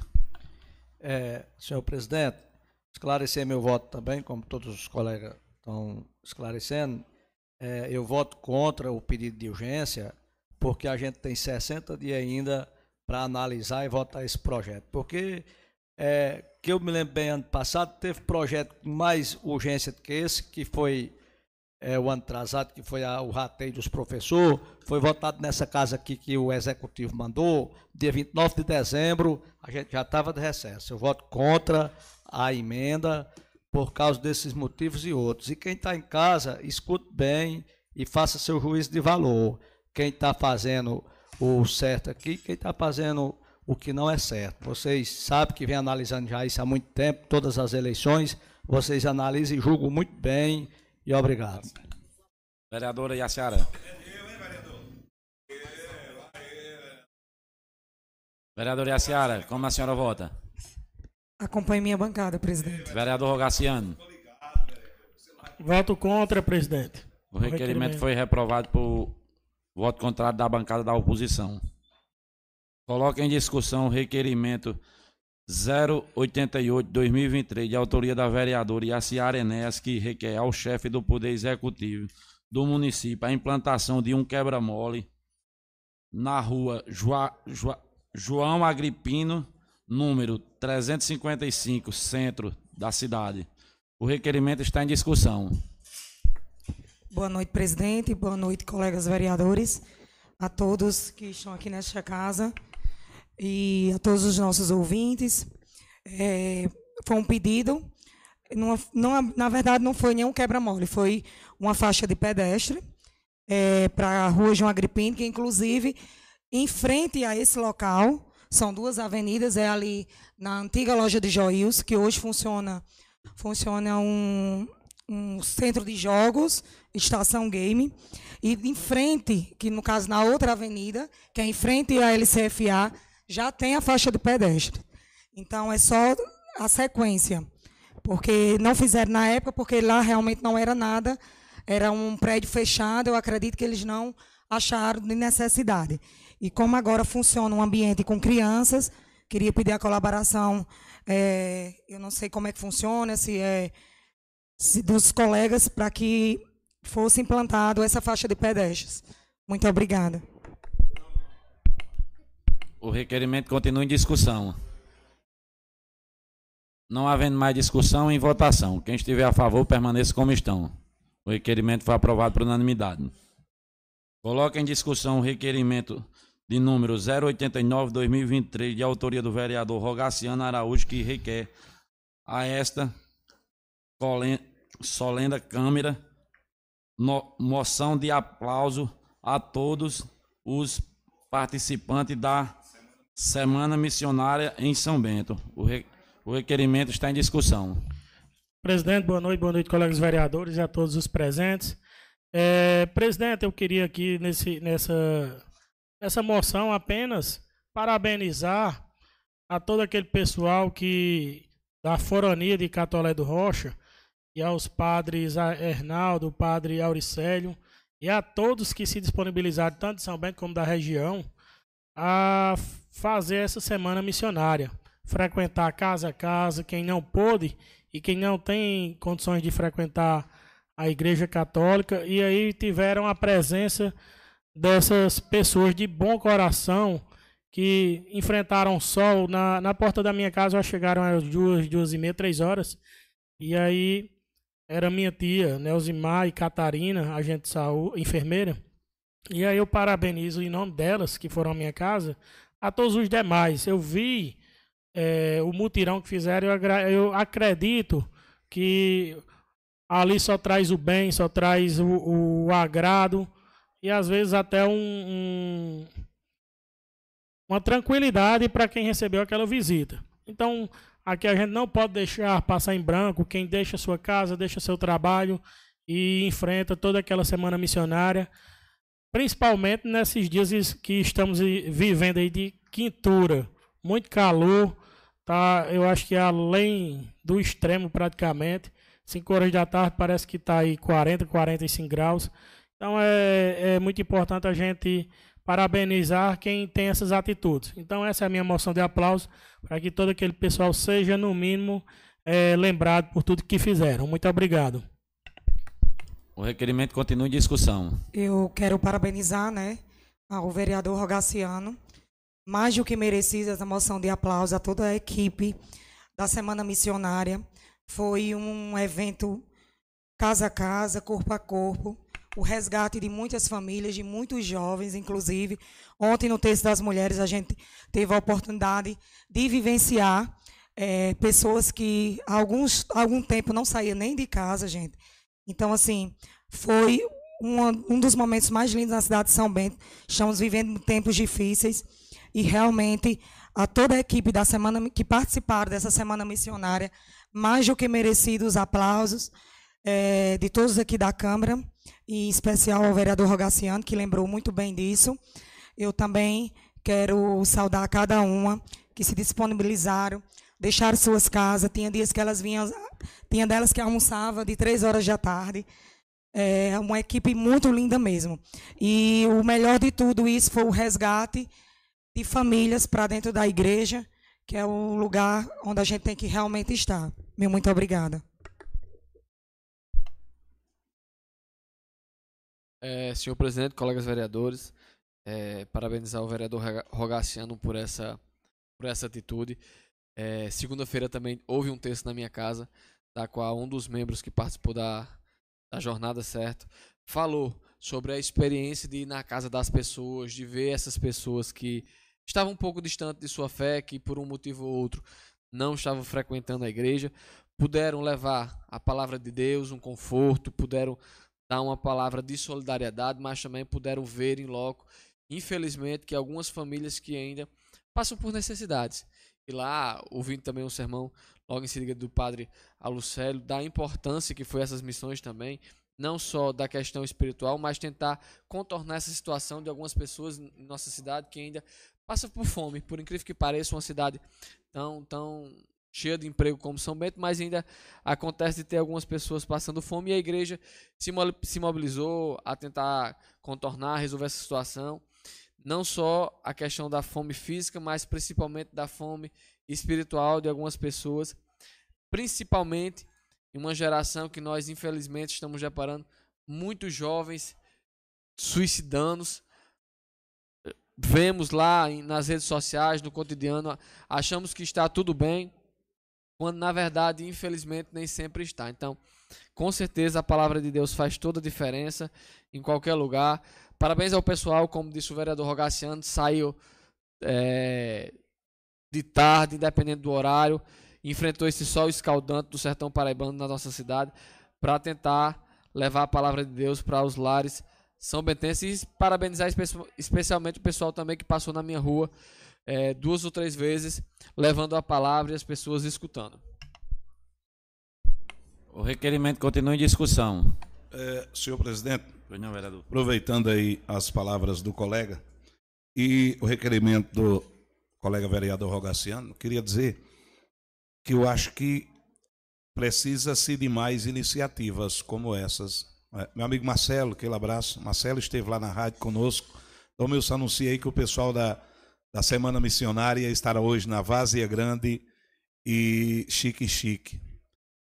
Há alguns anos, alguns meses atrás, eu acho que já foi esse ano, eu optei por trazer o Evangelho, a palavra de Deus, companheiro Jordã, todo dia no início do nosso programa. E vocês não imaginam, colega vereador Rogaciano e demais, vocês não imaginam o retorno que eu recebo. O maior retorno não é o financeiro, não, Rogaciano. É você sair às ruas e uma pessoa dizer, Domilson, achei tão bonito aquele comentário que você fez, me identifico tanto com o que você fala. Né? Então, eu acho que a cada dia que se passa em que as pessoas se fecham no seu mundo e esquecem de olhar ao redor, eu acho que ações como essa da Semana Missionária têm que ser é, mais valorizadas, porque realmente o que me chega, e olha que eu não sou, talvez eu não seja nada, eu sou apenas um simples locutor, mas o que chega de problemas para mim nessa questão espiritual e o que as pessoas se abrem comigo não é brincadeira. Então, é, Vossa Excelência tem o meu apoio e que isso possa servir de exemplo e ensejo para que as pessoas e as demais denominações religiosas em nossa cidade possam fazer mais e mais. Meu voto é favorável. Não havendo mais discussão, coloco o requerimento em votação. Quem estiver a favor, permaneça como estão. O requerimento foi aprovado por unanimidade. Coloque em discussão o requerimento de número 090-2023, de autoria do vereador Márcio Gulino, que requer ao deputado federal Murilo Galdino recurso para asfaltamento nas seguintes ruas: Alfredo Dantas Diniz, Maria Viana da Costa, Elvílio Soares Barbosa e Otílio Santiro da Nóbrega. O requerimento está em discussão. Senhor presidente, é, o pedido desse, desse, desse investimento da malha asfáltica na, no bairro São Bernardo é porque São Bernardo vem crescendo muito, acredito que seja o maior bairro de São Bento, e ele é que dá a entrada para a outra metade de São Bento, principalmente nessas ruas, porque são as ruas que interligam o asfalto da Avenida Pedro Olâmpio, certo? Na entrada do São Bernardo nós vamos para uma parte loteamento, Boa Esperança, Afonso Manuel, Colinas do Sul. E o movimento nessas ruas é intenso, graças a Deus, muitas fábricas, muitos comércios. E para melhorar a questão da mobilidade, certo? Seria interessante e que possamos ter esse apoio do deputado Murilo Galdino, que ele possa mandar uma emenda para que cons possamos conseguir asfalto nessas ruas, nessas ruas. E aproveitando e reforçando também solicitar já da rua Alfredo Dantas Diniz, que alguns moradores também me pediram, já fiz o requerimento, mas vou reforçar mais um, é, o pedido de um quebra-mola lá junto a Janduí do Trailer, próximo à casa do, da mãe do vereador Arthur lá. Como uma rua antes tem um sinal, muita gente, tanto de carro como, de moto, está entrando em alta velocidade na rua Alfredo Dantas Diniz, aumentou muito o fluxo, certo? E alguns moradores me pediram para que fosse feito um quebra-mola ali para tentar diminuir a questão de. E que inclusive já aconteceu alguns acidentes também. O requerimento continua em discussão. Não havendo mais quem queira discutir, em votação. Quem estiver a favor. Pois não, vereador. Presidente, é bem louvável o requerimento do vereador, mas eu diria que é bem estranho. Estranho talvez não seja a palavra adequada, mas vamos dizer, pouco ortodoxo, pouco comum. Só que hoje nada está sendo comum, nada está sendo ordinário. Mas é, a gente pode tecer esses comentários, eu acho que não vai, não serão de forma nenhuma é, ofensivo à discussão. Primeiro, embora ninguém mais do que eu ache que o São Bernardo merece toda a nossa preocupação, porque é um bairro grande, antigo, e eu diria que pouco olhado durante muito, pouco olhado durante muitos anos. O que não é, nos últimos sete anos, certamente, ruas lá no final de São Bernardo, já para você chegar no Boa Esperança, estão sendo calçadas. Então, deve ter um alguém, não sei em qual site aí, um dia desse me perguntou se eu conhecia pelo menos duas ruas de São Bernardo. Teve um gaiato que perguntou. Então, eu respondi a ele, como dizer agora, se eu estou sentado aqui na Câmara, mas eu ali a partir da rua Francisco Rodrigues dos Santos, eu sou capaz de dizer casa por casa quantos moradores tem, quem é o dono da casa, quantos filhos tem, onde é que moram, onde é que votam, com quem vota. Daqui sentado dizer todas as, as ruas do São Bernardo, do, da Francisco Rodrigues, até chegar na José Clementino. Eu conheço casa por casa. Então, eu sei que uma boa parte dos moradores da Alfredo Diniz não querem se você perguntar a eles qual é o maior castigo que eles podem receber, é esse asfalto. Primeiro ponto, eles não querem. Segundo ponto, eu concordo que o fluxo do São Bernardo, 90% dele passa pela Otília Sadro da Nóbrega, que é aquela rua, para quem não sabe, você vai no asfalto, em vez de fazer a curva para a direita, você segue de frente. E a rua Maria Viana da Costa, que é a continuação da Francisco de Paula Saldanha, ou seja, você vai do centro aqui atrás da câmara, no, asfalto, e quando chega, passa a PB 293, do outro lado ela muda o nome. Então, essas duas ruas seriam realmente interessantes que elas fossem asfaltadas. Assim como a rua Elvire Soares Barbosa, para quem não sabe, passa na frente daquele. Ela começa na frente daquele atacadão que está sendo instalado em São Bento, logo, logo vai ser inaugurado. E segue, atravessa o, o São Bernardo praticamente de leste a oeste todo. Vai terminar lá no final, onde no pé da cerca dos Vieira, onde não é mais loteado. Não a rua. É uma rua que é uma rua que é, cruza realmente São Bernardo. Então essas três ruas seriam interessantes, assim como seria interessante também que nós é, calçássemos, ou no caso calçasse asfalto, aquela, aquela outra rua que é a seguinte ao. É a segunda seguinte a Elvira Soares Barbosa, porque vai passar é, atrás da. Dali da onde era a estação do forró e vai sair lá no asfalto no outro trecho. Só que eu acho que nós deveríamos, já que nós da bancada de situação pedimos tanto a Murilo Galdino e ele vem correspondendo, Apesar de ter dito que a gente não tem nada a ver, não pediu, queria ser o pai da criança, esse asfalto que já está aí na, a pleno vapor e por acertar. Ninguém criticou, então é porque realmente está funcionando. Estão tá? trabalhando. Aí dá que vai, vai fazer o acerto do São Bento de Baixo, lá o São Bentinho até a, o loteamento José Miguel. E lá no, no São José, já foi uma conquista que a gente conseguiu através de Murilo Galdino é quem a gente agradece sempre. Então era bom que a gente começasse a pedir. Na Codevasp, e essa semana eu fiquei surpreso para aqueles que. Para você, São Bentense, que votou em Lula como eu, fiquei surpreso quando eu vi aparecendo lá na, Começou. na TV Câmara o, o deputado Aguinaldo Ribeiro, vice-líder do governo. Eu digo, ah, minha Nossa Senhora, não tem jeito não. É o chamado pioi de, de prefeitura mesmo, lá de palácio. Porque até a semana passada o homem estava pedindo, rogando, levantando bandeira para Bolsonaro. Lula mal sentou na cadeira, o homem já é vice-líder do governo. Será que o cara que é vice-líder do governo não poderia arrumar aí umas quatro ou cinco ruas o asfalto, a mesma Codevasp. Eu já eu já estou ensinando. Eu não gosto muito de ensinar, não, porque quando eu ensino a pessoa se ofende. Mas eu vou ensinar. A mesma Codevasp que. Codevasp que Murilo Galdino arrumou o asfalto, a gente poderia pedir a Agnaldo Ribeiro, que é vice-líder do governo, tá lá a tajazinha no, na TV Câmara.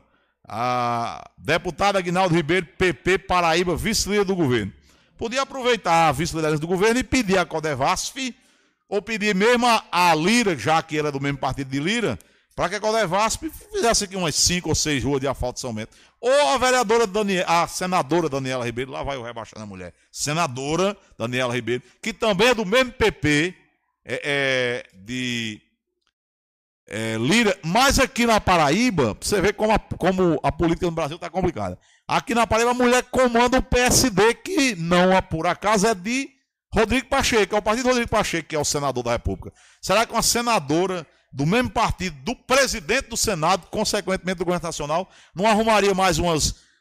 Vamos dizer que um deputado arruma quatro, não vamos pedir para arrumar oito, seriam doze ruas. E deixar Murilo Galdino para os vereadores da situação pedir, a gente já tem tão pouco. A gente só tem Efraim, filho, que deve estar sofrendo o diabo.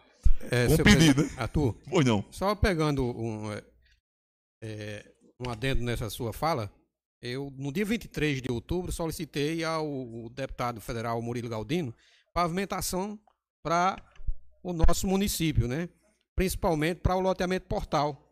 Aqui ele me respondeu é, de pronto, dizendo que realmente irá destinar é, várias pavimentações para todos os bairros, inclusive o loteamento portal, e acredito que nós seremos atendidos. Né? Então, acredito que o, o, o, nosso deputado está muito bem é, sendo representado aqui em São Bento e destinará realmente obra para São Bento. Eu sei que, que nada impede que a gente peça mais, mas eu, o que eu estou dizendo, para ficar bem claro, antes que alguém depois se ofenda e. O que eu estou é o seguinte: como nós, pelo menos, é, eu não eu, eu, eu não falo em nome da bancada, quem fala é o vereador Juliano, mas pelo que eu pelo que nós conhecemos na reunião, nós não, nós do MDB, da bancada de situação, não temos acesso, nem a Daniela, nem temos acesso a Agnaldo. Então o vereador Márcio Gulino, embora do MDB, tanto quanto nós, isso ninguém está discutindo, mas tem acesso a esse pessoal, poderia destinar os requerimentos para a gente conseguir com Daniela e com Agnaldo, que até onde eu sei, se eu tiver errado, depois eu vou dizer, olha, eu não sabia, eu estava errado.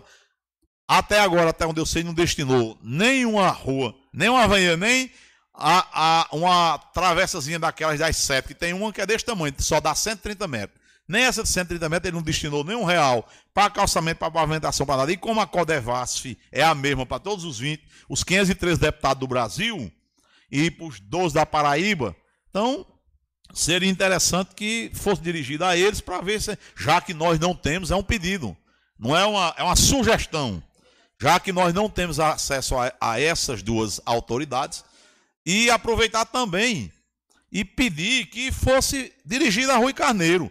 O nobre deputado Rui Carneiro recebeu mais de milzão votos aqui em São Bento, e eu posso estar errado também, e vou corrigir São Bento, mas até onde eu sei, não destinou aqui para São Bento ainda asfalto para coisa nenhuma.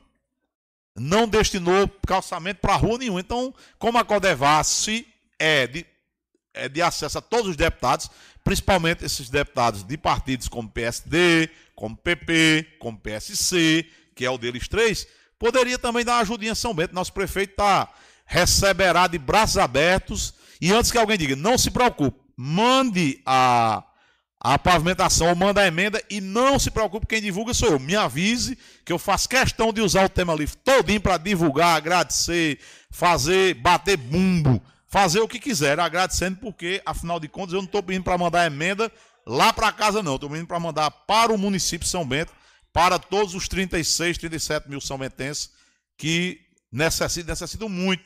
E uma emendazinha de custeio, agora nós estamos no final do ano, é, não emenda, claro, para o orçamento, mas aquelas é, emendazinhas do ano passado, se os três, dois deputados e senadores pudessem liberar uma emendazinha de custeio aí de uns 2 milhões para o Hospital Jacques Lúcio, que não atende só São Bento, atende São Bento, Brejo, Belém, São José, Vista Serrana. Eu encontrei gente Vista Serrana, não.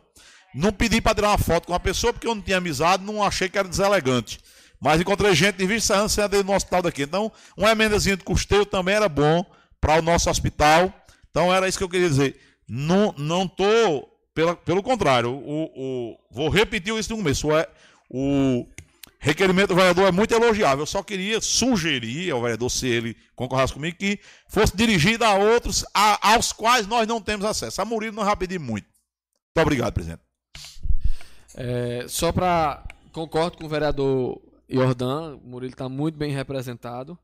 É, votei nele e é o vereador Arthur. É, eu também votei em Murilo, né? Não tem como eu fazer requerimento da a, a senadora, da eu também da qual eu também. não votei. Então vamos continuar pedindo a Efraim que votei, foi muito bem votado, trabalhei, pedi voto. Efraim, João, deputado Márcio, então a gente vai correr atrás de quem votou. É, acerca do, do requerimento, vereador Márcio Gulino, quero mais, um, mais uma vez parabenizá-lo pelas proposituras que Vossa Excelência vem trazendo para esta casa. É, quase todas mais voltadas para o bairro São, São Bernardo, fazendo jus à, à sua representação política naquela localidade. E dizer que seria muito bom que esses recursos sejam destinados até para asfaltar e também para principalmente para onde ainda não tem é, nem pavimentação em paralelepípedos, como na rua José Cano do Nascimento, aquele pedaço ali perto de, de Sargento Raimundo, que a gente já cobrou aqui, e a rua Serafim dos Santos, que, que cruza, são cruza uma com a outra ali perto da, da fábrica do meu amigo Tora. Eu vi ele essa semana e ele me cobrava novamente, já que teve uma promessa nessa casa que se iniciaria o término daquele, daquele daquela cruz que ficou ali, com uma, uma tipo uma cruz que é, é, sem pavimentar, e pediu até para eu fazer essa cobrança, aproveitar no, no, no requerimento de Vossa Excelência e é, é para refazer esta cobrança. A respeito é, é, do que foi falado aqui, do para os deputados a quem a gente votou, fazer a mesma cobrança. Vossa Excelência está fazendo a cobrança Murilo. Eu já fiz requerimento aqui nesta casa destinar, é, é, endereçado ao deputado federal Rui Carneiro, no qual eu votei, e o vereador que me antecedeu votou contra o requerimento pedindo recursos para custeio de saúde, recursos para compra de equipamentos para o hospital. Quanto ao deputado federal Agnaldo Ribeiro, eu não votei nele, mas é, os colegas vereadores aqui, eu sou do partido dele, ele já destinou recursos aqui para pavimentação em São Bento, inclusive é, é, aquele calçamento e a Praça do São Bentinho, é, o praça, calçamento da Avenida Pedro Lampa ali na, é, foi recurso de Aguinaldo. O calçamento dessa rua da Areia Fina, que, que dá acesso à Areia Fina, também foi, não foi recurso de Aguinaldo, mas foi destravado no governo Dilma é, através do prestígio, que isso ninguém pode negar, o prestígio que o deputado federal Aguinaldo Ribeiro tem em Brasília. Mesmo sem ter votado nele, eu tenho que reconhecer o prestígio que ele tem. Que, é, ele foi chamado pelo governo para aprovar, para ser relator da, da reforma tributária, aprovaram é, é, com a ampla maioria o texto que foi relatado por ele. E agora eu nem sabia que ele era vice-líder do governo, mas é um, um, um, deputado que vem se vindo, é, pelo o meu ponto de vista, vem se vindo a todo o Brasil, porque foi do governo Lula Dilma foi ministro, ministro no, no governo Dilma, de, do governo Dilma, no governo Temer, no governo Bolsonaro e no governo Lula. Então é, é, um, é uma pessoa que tem bastante prestígio e com certeza é, a bancada do PP aqui, através do, do deputado federal Galego Souza, é, vai angariar recursos aqui para São Bento, como já angariou anos atrás com o prefeito já sendo Dr. Jacques, como é, em 2020 colocou recurso para custeio de saúde, colocou recurso para outras áreas da, da administração pública do nosso município. Então, é, é, desde já antecipar meu voto favorável ao requerimento do vereador Márcio Gulino. Não havendo mais discussão, coloco o requerimento em votação. Quem estiver a favor, permaneça como estão. O requerimento foi aprovado por unanimidade. Coloque em discussão o requerimento 090-2023, de autoria do vereador Rogaciano Araújo, que requer ao chefe do Poder Executivo do município a construção da passagem molhada que liga comunidade do Riachão ao sítio 14, neste município. O, requer, o, requerimento está em discussão. Pela ordem, antes de começar a discussão, é o seguinte. É, como não foi pedido prorrogação por ninguém e a sessão já ultrapassou duas horas, 103 do regimento.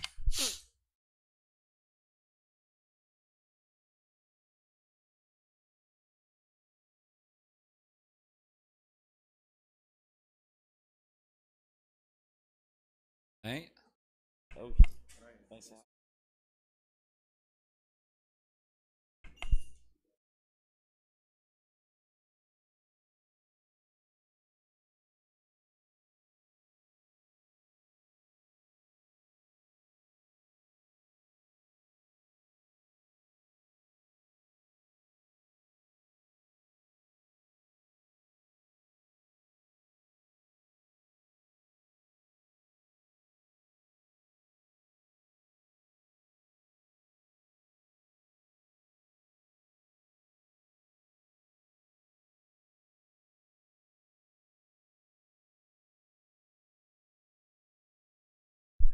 Presidente vai, vai parar de novo? Prerrogativa do presidente prorrogar. Va, va, o, vamos continuar o requerimento. O, é, o requerimento continua em discussão.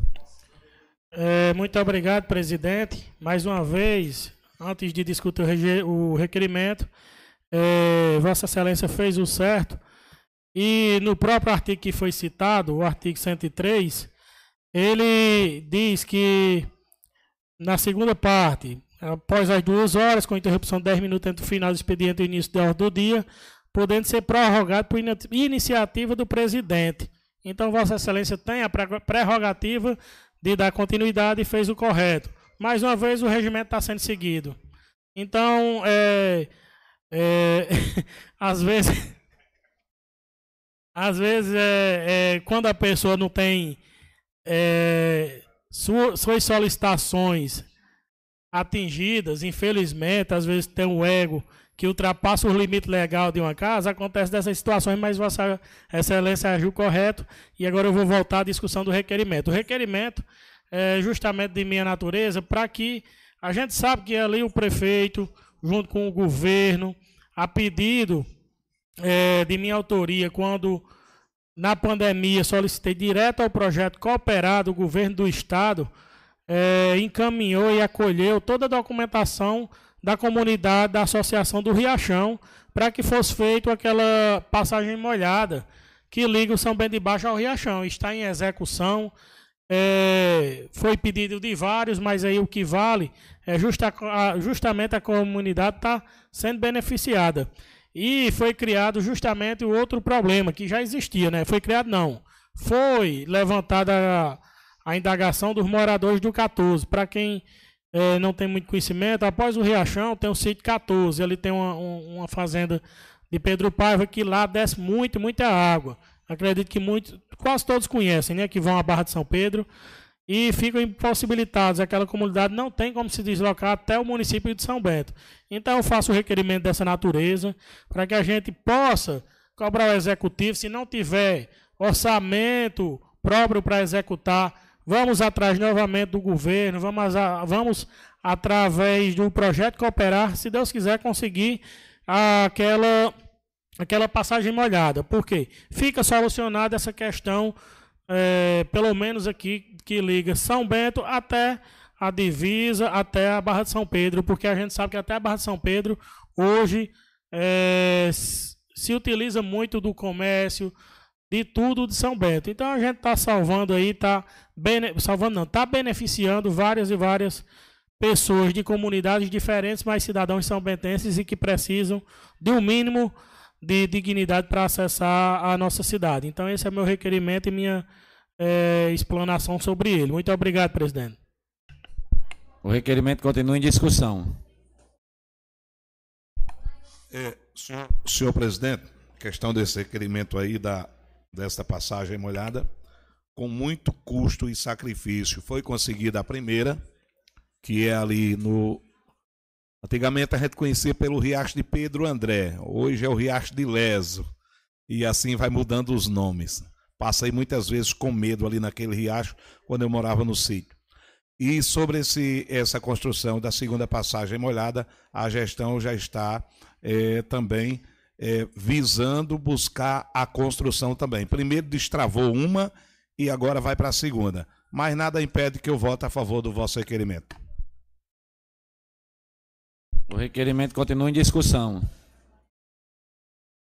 Não havendo discussão, coloco o requerimento em votação. Quem estiver a favor, permaneça como estão. O requerimento foi aprovado por unanimidade.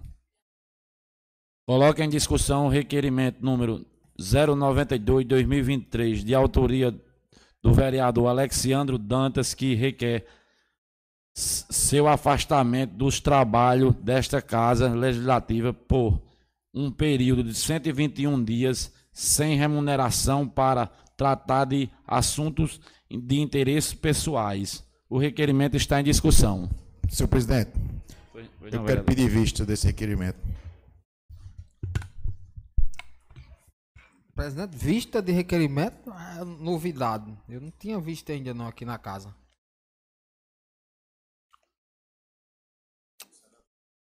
Está concedida a vista, vereador. Vamos passar para a ordem do dia. Coloque em discussão e votação o projeto de lei. Nós estamos vendo de tudo aqui, viu? Coloque em discussão o projeto de lei número 058 de 2023, de autoria do vereador Rogaciano Araújo, que denomina nome de rua ainda sem denominação de Natécio Moreira da Silva, em sua segunda votação. Coloco é. o projeto em discussão. Presidente, o, Vossa Excelência pode botar o número 1, o 2 e o 3, projetos de lei 058, 059, 060 para a segunda votação, porque aí é, é, já teve a discussão na primeira. Viu? São, no, são nomes nome de ruas, é? isso, é? Isso, só nome de rua. Pronto, então Já teve é. a primeira então, votação? Isso. Quais são, quais são os projetos, vereador? 58, 59 60. Já teve a primeira Pronto. e a discussão, e, só então, para adiantar. Então coloque em bloco é, os três projetos em sua segunda votação. Os 58, 59 e os 60. Quem estiver a favor, permaneça como estão. Os projetos foram aprovados por unanimidade.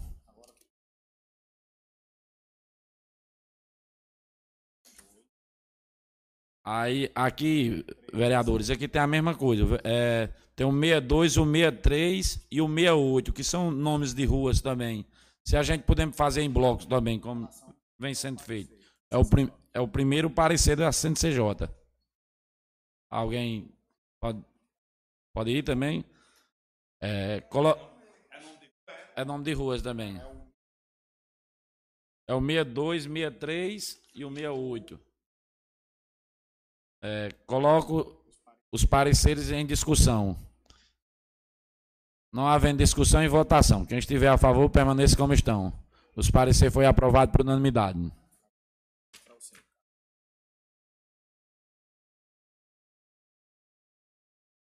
Coloco em discussão e votação o projeto de lei de número 062, 2023, de autoria do vereador Josué, não, José Souza, que denomina de rua ainda sem denominação, em nome de José Clementino Filho. José Celestino Filho. Coloco o projeto em discussão. Não havendo discussão em votação. Quem estiver a favor, permaneça como estão. O projeto foi aprovado por unanimidade.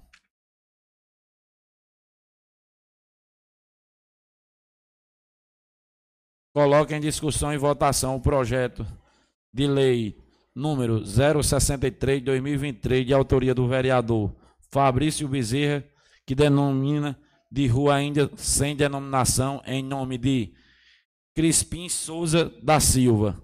Coloco o projeto em discussão. Presidente, eu gostaria de ler aqui só um, uma, um, um, breve relato da biografia de, de Crispim. Acho que muita gente conheceu ele aqui. É, Crispim Souza da Silva, ou como era conhecido, seu Crispim, era filho de São Bento, nasceu em 15 de outubro de 1929 e passou grande parte de sua vida na comunidade Vazia Grande. Foi testemunha de acontecimentos históricos da cidade, como a construção das primeiras moradias e a construção da ponte sobre o rio Piranhas. Pedreiro habilidoso, era conhecido por levantar uma casa em apenas duas semanas. Sua família se, se sentiria honrada em poder ainda homenageá-lo pelo homem forte e resiliente, exemplo de coragem que perdura até hoje. É, então, então, uma breve é, biografia do, do seu Crispinho. Peço aqui aos colegas vereadores que aprovemos esse projeto como forma de homenagem não a, é, é, a, a ele, mas também a toda é, a sua família.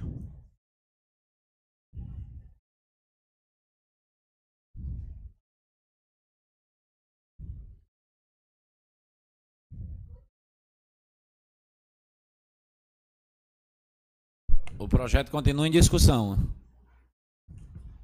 Não havendo mais discussão em votação. Quem estiver a favor, permaneça como estão. O projeto foi aprovado por unanimidade.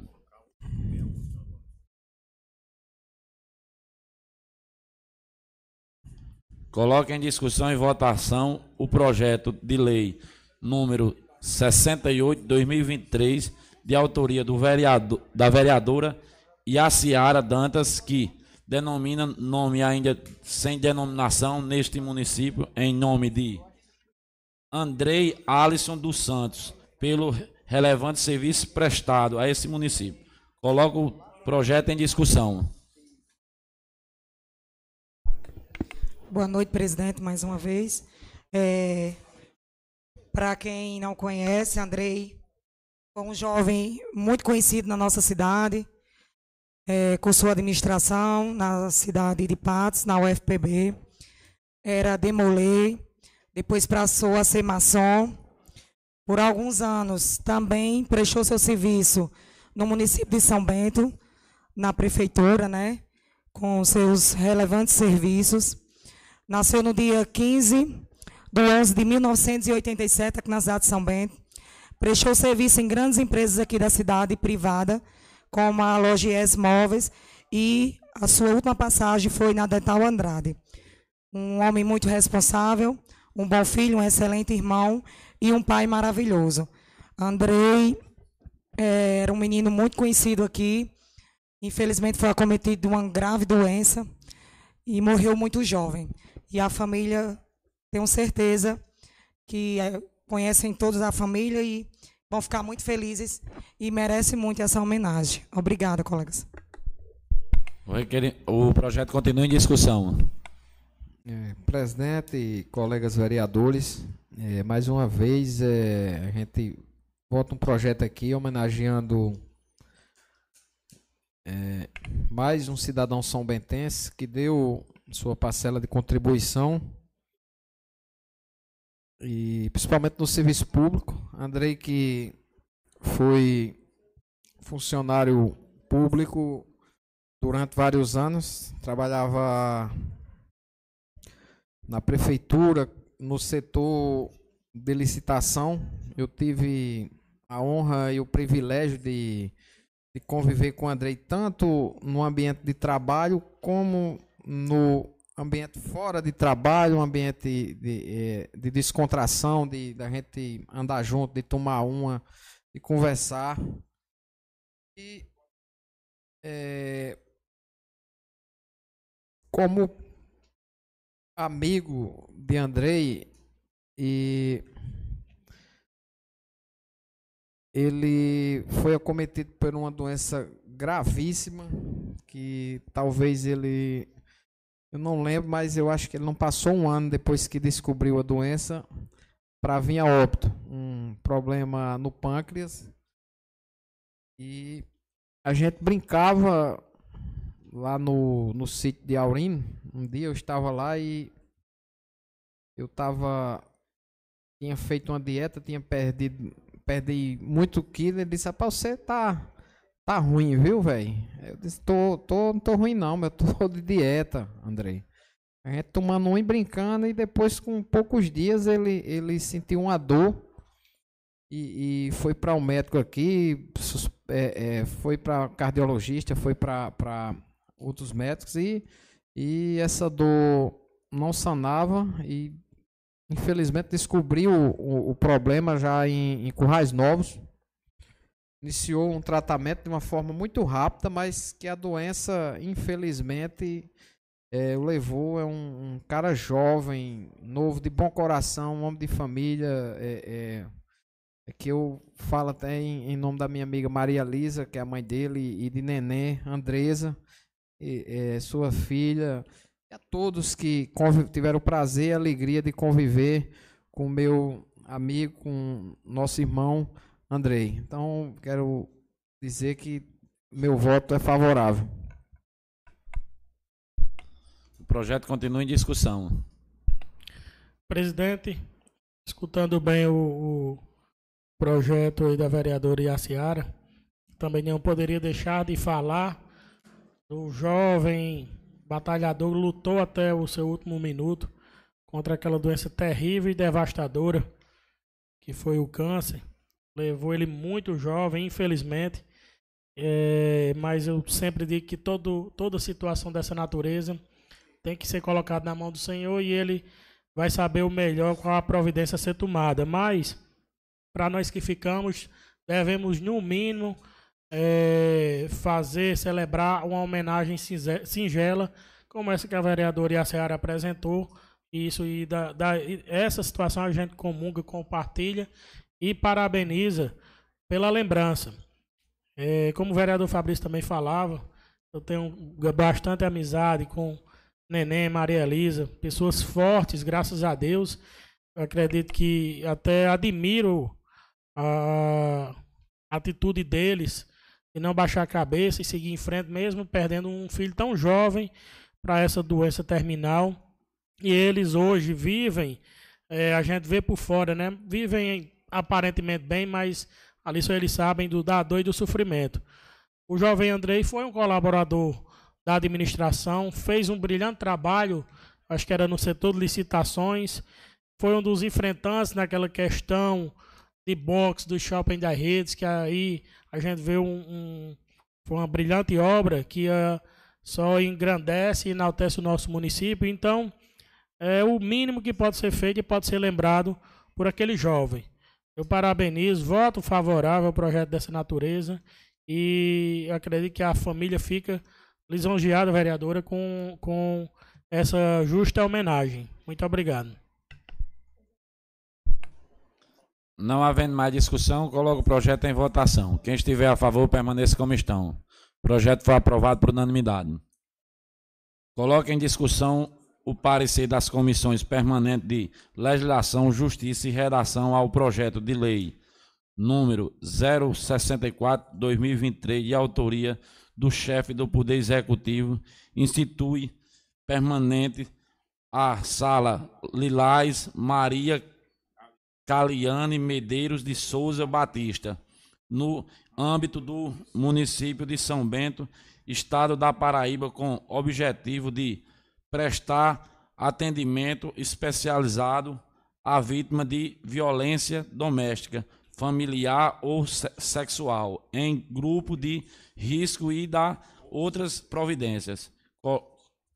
Coloco o parecer das comissões em discussão. Não, a, a comissão deu parecer favorável por unanimidade. Coloco as comissões. Coloco o parecer em discussão. Não havendo discussão, em votação. Quem estiver a favor, permaneça como estão. O parecer foi aprovado por unanimidade. Coloque em discussão, em votação, o projeto de lei número 064-2023, de autoria do chefe do Poder Executivo do Institutual Permanente, a Sala Lilás Maria Caliane Medeiros de Souza Batista, no âmbito do município de São Bento, do estado da Paraíba, com objetivo de prestar atendimento especializado a vítimas de violência doméstica, familiar ou sexual em grupo de risco e da outras providências. Coloco o projeto em discussão. Não havendo discussão, em votação. Quem estiver a favor, permaneça como estão. O projeto foi aprovado por unanimidade.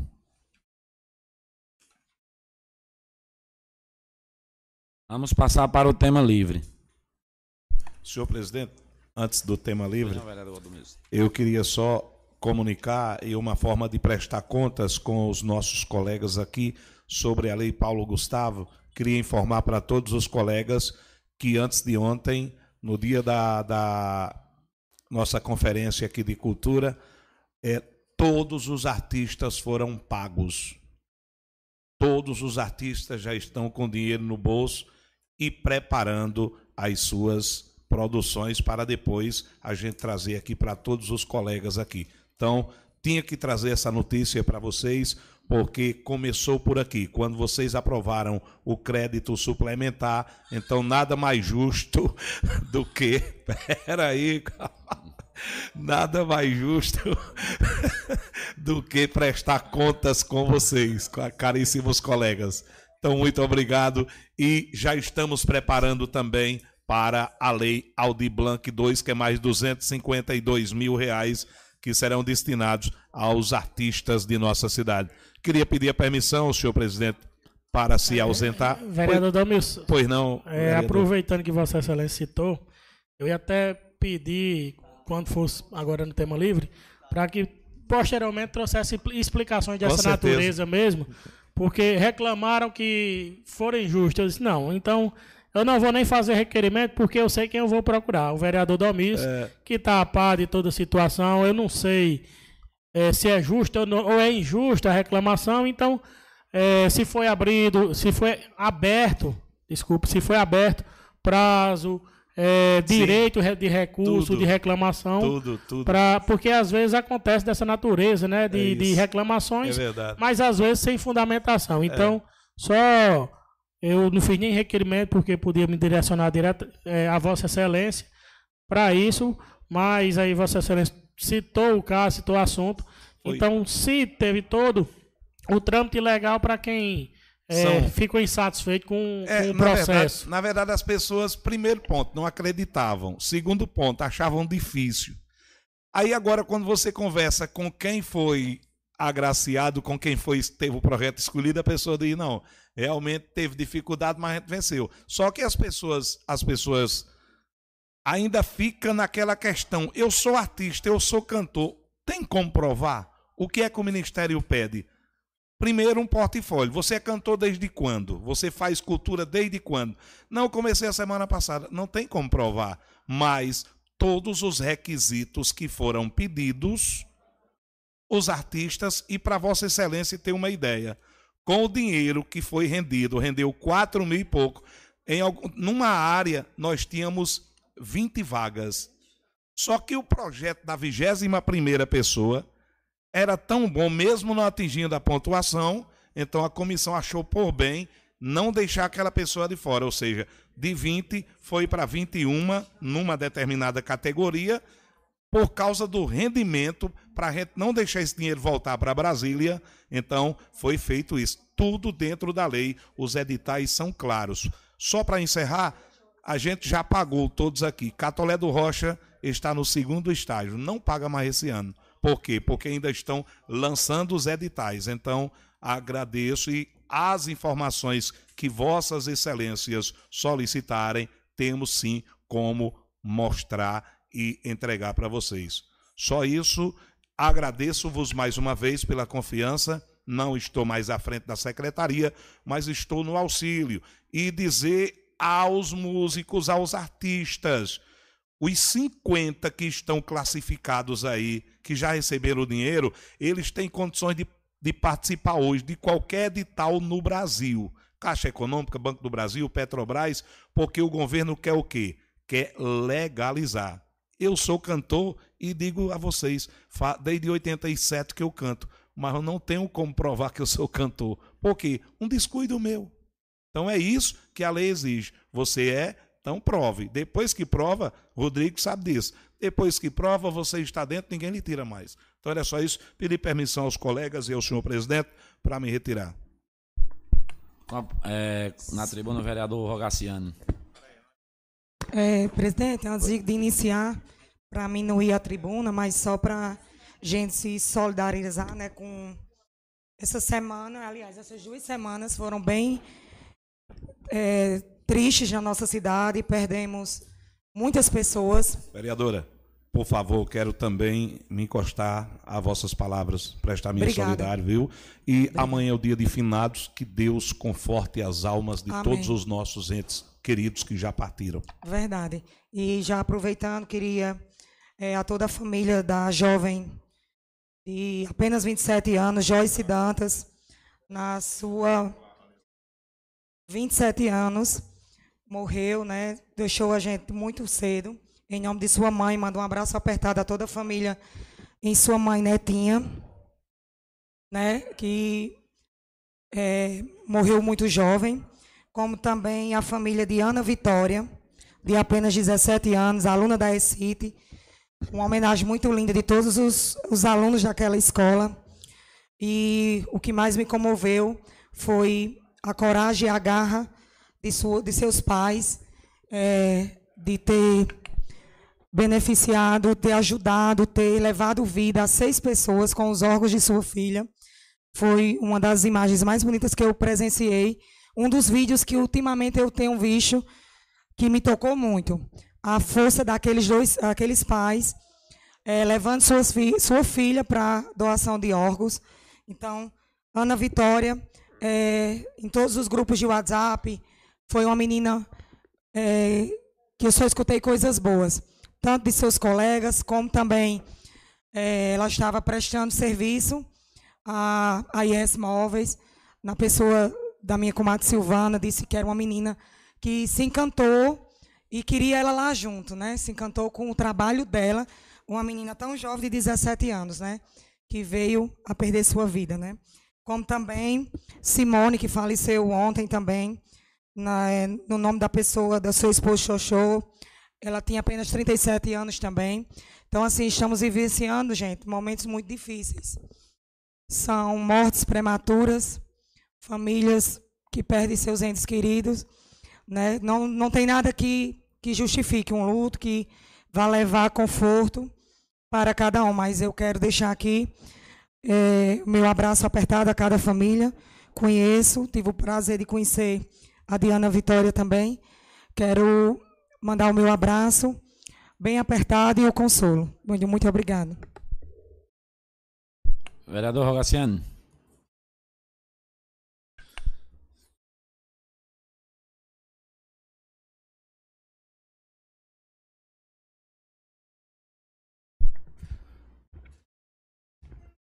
Boa noite, presidente. Boa noite, colegas vereadores, vereadoras, a quem nos assiste, quem está presente na casa até um horário adiantado, mas hoje sessão muito muito proveitosa. Por mais que tenha havido alguns, algumas discussões, o presidente agiu e manteve a ordem no recinto através do cumprimento do regimento. Então, é, como já tinha dito, parabenizo novamente, porque a, eu acredito que agindo dessa forma, sempre seguindo o regimento, com certeza é, essa casa terá uma regularidade em, em, nas situações, nas tramitações. Como eu disse, expliquei, apresentei, o regimento é o que nos governa, nos rege e nos orienta dentro dessa casa. Infelizmente, por mais que tenhamos opiniões diferentes, mas o regimento irá dizer como devemos agir dentro da Câmara Municipal de São Bento. Isso daí é bastante importante para que a Câmara, sim, possa ter seu, seu percurso normal. Iniciando minhas palavras, gostaria de, é, primeiramente, lembrar do Novembro Azul. Iniciamos agora o mês de novembro, uma campanha muito importante, até lembrando dessa questão do, do, do eu sei que não foi pelo, pela mesma causa, mas Andrei também foi vítima do câncer, e aqui o novembro é um mês dedicado ao câncer de próstata. Isso daí, a gente sabe que como o de mama nas mulheres vem causando um grande alarde, atingindo uma grande parte da população do nosso município. Isso daí o que devemos sim é a orientação, a comunicação, procurando é, fazer com que, principalmente o homem, é, tenha aquele receio, aquele preconceito, que infelizmente existe. As mulheres não, graças a Deus, são mais atentas, são menos é, é, rígidas quanto a esse, esses tratamentos, esses exames, mas o homem, infelizmente, é, não age da mesma forma e por isso o Novembro Azul. Então, a gente pede que é o início, acredito que o município irá disponibilizar a campanha dessa natureza para que possa atingir o máximo de, de homens possíveis do nosso município e de toda a região para que possa é, fazer essa prevenção, porque a, com a prevenção, com certeza, iremos ter um resultado é, mais benéfico a cada um que é atingido por aquelas situações. Hoje eu venho aqui apenas para tratar de alguns pontos. Pontos esses que já foram citados anteriormente, já foram motivos de requerimentos nessa casa como por exemplo o Previne Brasil. Chegou um projeto aí, graças a Deus que chegou após muita cobrança aqui da bancada de oposição, vereador Fabrício, vereador Marcinho, eu também já tinha solicitado o projeto dessa natureza, ele chegou a casa, mas infelizmente tem um contratempo que é, os próprios beneficiários desse programa já estão reclamando, que é a questão, principalmente, eu vou citar só uma, que é a do valor, pelo desempenho que o município quer 40% e destinar 60% para os profissionais habilitados a esse recurso. Infelizmente, eu acredito que eles estão mais do que corretos. Qual a necessidade do município receber 40%? Se o desempenho, a competência, o trabalho são dos profissionais, profissionais esses, como os atendentes, os ACS, que é, nos procuraram à noite aqui, nessa Casa Legislativa, e a gente disse que iria sim conversar com cada um. Eu mesmo me prontifiquei a terça-feira, 4 horas da tarde, marcar uma reunião da Comissão de Saúde e Meio Ambiente. Como presidente, eu marco essa reunião, essa, essa audiência pública, para depois deliberarmos na comissão sobre o projeto. Isso daqui a gente vê que atinge médicos, enfermeiros, odontólogos, técnicos de enfermagem, técnico de saúde bucal, auxiliares de consultório dentário, agente comunitário de saúde, ACE, agentes comunitários de endemias, recepcionistas, porteiros, auxiliares de serviços gerais. Então, é um grande leque, praticamente, eu acho que é mais de, mais de 50%, 70% do pessoal da saúde do nosso município. Então, era um pedido, o projeto chegou, eles estão contestando alguns números e a gente vai analisar e vai é, votar da melhor forma que agrade os servidores do nosso município. Também é, não poderia deixar de dizer que aqui já cobramos o 14 dos ACS, que não foi pago. É, o Previm Brasil é desde 2019 que não recebem. O salário, do, o, o, a questão da saúde bucal também chegou a casa. Já tem contestação dos profissionais, então a gente vai analisar. Chega, mas sempre tem um, um um ponto que é contrário à classe. E a classe é quem predomina. A gente não está aqui para se beneficiar, não, até porque eu não, eu não, sou, não tenho vantagem nenhuma sobre esses pontos, Previne Brasil, Saúde Bucal, porque eu não sou da área nem sou do município. Então, estou totalmente dedicado à classe para que o que eles precisarem a gente cumpra. Também é, aos adicionais dos vigilantes, que já reclamaram e o projeto não chegou a essa casa é, o incentivo Covid que reclamaram e não foi pago. E foi pago por Paulista, por Brejo, infelizmente aqui não foi pago. A gratificação é, de periculosidade aos agentes de mobilidade. Foi procurado por eles ultimamente e eles disseram que o município negou uma lei, é, um, um incentivo federal e aqui o município negou. Infelizmente, eu não sei porque o prefeito é tão perseguidor com o trabalhador do nosso município, com as categorias que tanto trabalham, têm total direito de receber esses incentivos, esses benefícios, esses adicionais. Então, deixem eles trabalhar e incentivem, traga o incentivo adicional para que eles trabalhem com presteza e com dignidade. Isso é o mínimo que pode ser feito a esses profissionais que atuam na área, em nas, nas diversas áreas do município de São Bento. Outra questão que eu trago novamente hoje, infelizmente, é essa questão do projeto é, 57, que diz, eu vou até ler novamente, já li, mas vou ler novamente, dispõe sobre a criação de cargo público de natureza efetiva, atualizando a estrutura administrativa do Poder Executivo. Eu não sei se é para querer é, iludir, ludibriar, enganar o povo, dizendo que é concurso público. Eu, eu queria, pelo menos, que lessem o projeto, quem diz isso. Infelizmente, às vezes até na imprensa diz isso. É, tem programa institucional do prefeito no sábado que alarde aí saiu aos quatro ventos, gritando, esperneando. Pelo amor de Deus, pelo menos leiam. Vamos aqui na justificativa do projeto. O Executivo Municipal pretende realizar um concurso público voltado aos cargos de nível técnico e superior, a fim de atender a demanda do município. Pretende realizar. Isso não é projeto de concurso público, isso é uma reorganização estrutural do administrativo do município. Então, ou, ou vocês é, trazem a verdade, levam a verdade até através da imprensa, infelizmente. É, eu respeito a imprensa, mas isso não pode ser dito. Levem o projeto e leiam aqui o projeto 57, não sou eu que estou escrevendo, não, foi o prefeito que mandou para aqui.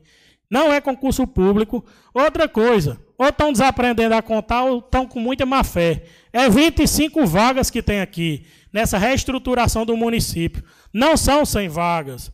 Infelizmente. Então, deixem de enganar o povo e dizer mentira, que isso é feio, é, por mais que você siga a cartilha do prefeito, mas pense bem antes de falar, porque com papel, com documento, é fácil comprovar que está sendo é, levado em verdade, tanto aqui na Câmara como é, em programa de rádio. Então vocês pensem bem. E se estão achando que eu estou errado, me chamem, me convidem para o programa que eu levo o projeto e a gente lê junto leva um professor de português para interpretar se eu estou certo ou estou errado. Leva um de matemática para a gente interpretar se aqui tem 25 ou tem 100 vagas. Então, o projeto 057 é isso que eu estou dizendo e está aqui no papel e eu estou lendo o que está dito aqui no papel. Infelizmente, a situação está essa hoje em São Bento.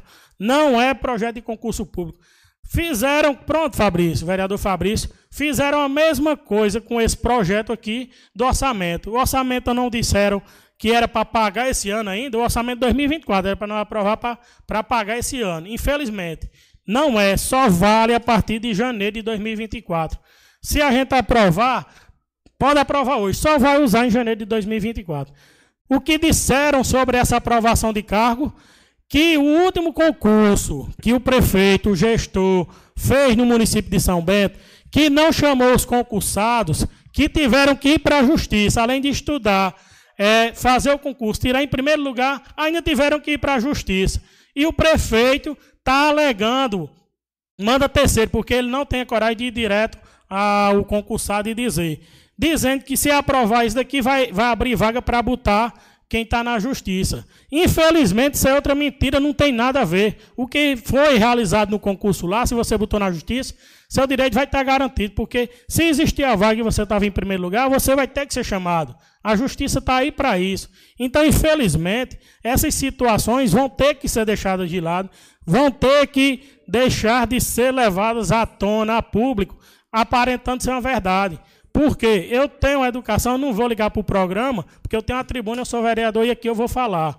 Mas, se continuarem, vai ser o jeito a gente ligar, dar espaço. Eu sei que é programa institucional do prefeito, mas vocês vão ter que dar espaço à população. É rádio comunitária, tem que ter, porque, infelizmente, não vai predominar uma mentira para que amanhã depois diga, ah, você não votou, era o projeto do concurso público. Eu não voto nada que prejudique a população. Infelizmente é dito isso, é dito pelo gestor, que fala tanto em trabalho e trabalha aqui em São Bento, feito por ele, é o mínimo, o mínimo e necessário. Até a alimentação de profissional que trabalha da expediente é regrada dentro do município de São Bento. Isso é uma vergonha, prefeito. Dê pelo menos uma alimentação digna a estudante, a profissional, a trabalhador do nosso município. E se quiser, eu digo quem me disse, disse que prova. Se liberar aqui, eu trago quarta-feira. Agora diga que é mentira minha, porque costume é, o costume é esse. E eu vou trazer e só diga agora e provo. Do jeito que eu estou fazendo com esses projetos e esses papéis. Então, outra coisa. A ambulância que Vossa Excelência disse que foi receber, está lá mostrando que foi receber, que só sabe fazer mídia e nada mais. A saúde está um caos no nosso município. É exame com mais de ano, é cirurgia negada. A mãe do senhor, que diz que é muito competente, que eu acho que é nepotismo, no, no meu entendimento, a secretária ser mãe do senhor e ser secretária de saúde, mas aí a justiça vai analisar isso. Ela diz que é, recebe muito bem. A gente aqui convocou ela, ela passou três quarta-feiras sem estar presente. Três. E foi dado 15 dias a, elas, a ela e ela não se manifestou. Aí vem aqui, é, porque a gente não estava presente e achou que ia ficar aquela to, toda aquela empolgação, toda aquela é, é, pomposa como ela estava aqui e achava que ia perdurar. Isso não existe. Vossa Excelência manda uma pessoa tomar chá de quebra-pedra para a doença no rim. Isso é horrível, isso é horroroso. Não faça isso. Porque quem vai lá se humilhar, precisar, pedir, já vai com sua dignidade lá embaixo. Porque se tivesse condições, não ia para lá. Então, essas ambulâncias, eu tinha combinado com o deputado Galego Souza ele tinha falado com o governo. Só que a gente não precisa ir para lá e fazer mídia. Ele disse que o governo já tinha prometido a ele que ia mandar essas duas ambulâncias. E aí o prefeito foi comunicado, porque deve ser comunicado, e foi lá e disse: Ah, é meu, é meu. Não é de ninguém, é nosso. Não, foi, não, não, é, não é mérito meu, não é mérito de deputado, não é mérito de prefeito, é mérito da população que vai ser beneficiada. Então, Estou até um pouco rouco aqui, mas deixo aqui essas palavras, meu agradecimento pela atenção e toda vida que aconteça isso, eu vou ter que vir aqui dizer o que eu disse hoje. Por quê? Não pode a população ficar é, jogando pedra em vereador de oposição por mentiras que estão sendo ditas à torta e à direita. Muito obrigado, presidente. Parabenizo mais uma vez Vossa Excelência por hoje ter agido da forma correta, mesmo suspendendo, está correto também mas é, cumprir o regimento. É, é, Rogaciano, uma parte, por favor. À vontade. É, Vossa Excelência foi muito feliz quando falou aí a respeito da vinda da secretária de saúde a, a esta casa. Vale lembrar que ela não veio aqui através da convocação. A convocação foi feita aprovada com 15 dias para frente, que era para dia 4 de outubro Dia 11 e dia 18 ela não compareceu. Depois mandou um ofício dizendo que queria vir mostrar um quadrimestre. É, onde todos nós sabemos que existe muita maquiagem nesses números. E se estivesse a mil maravilhas, como, como disseram aqui na, na, na última quarta-feira, a saúde, a gestão na saúde não tinha 70% de rejeição, de reprovação, como tem eu acompanho pesquisas e vejo que a, a, a, a, a gestão, o prefeito tem uma aprovação, mas a, a gestão dele na saúde tem 70% de reprovação da população. Então não tem nada de, de, de, de maravilhas, como disseram aqui, fizeram maior firula, contaram anedota aqui de todo tamanho. E, e, trouxeram é, é, funcionários pagos que até coagidos para ficar aqui até que hora batendo palma, aplaudindo.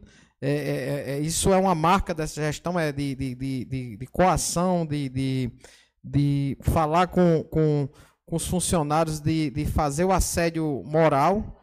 E foi o que aconteceu aqui na, na, na última quarta-feira. A gente viu o, o, alguns vídeos, eu não assisti porque eu não tive como acompanhar, não tive nem como participar da reunião, mas a gente viu, mas é bom que a gente é, é, está restabelecendo a verdade e esta casa, da próxima vez que qualquer funcionário público seja convocado, tem que exigir a presença nessa casa, independente de quem seja. Eu respeito o posicionamento político de, de, de de todos os colegas, não tenho nada contra nem, ninguém, nem, nem, nem é, politicamente nós somos adversários, mas é, pessoalmente não tenho nada contra ninguém, mas a casa, o poder tem que se sobrepor a, aos nossos interesses pessoais e interesses políticos.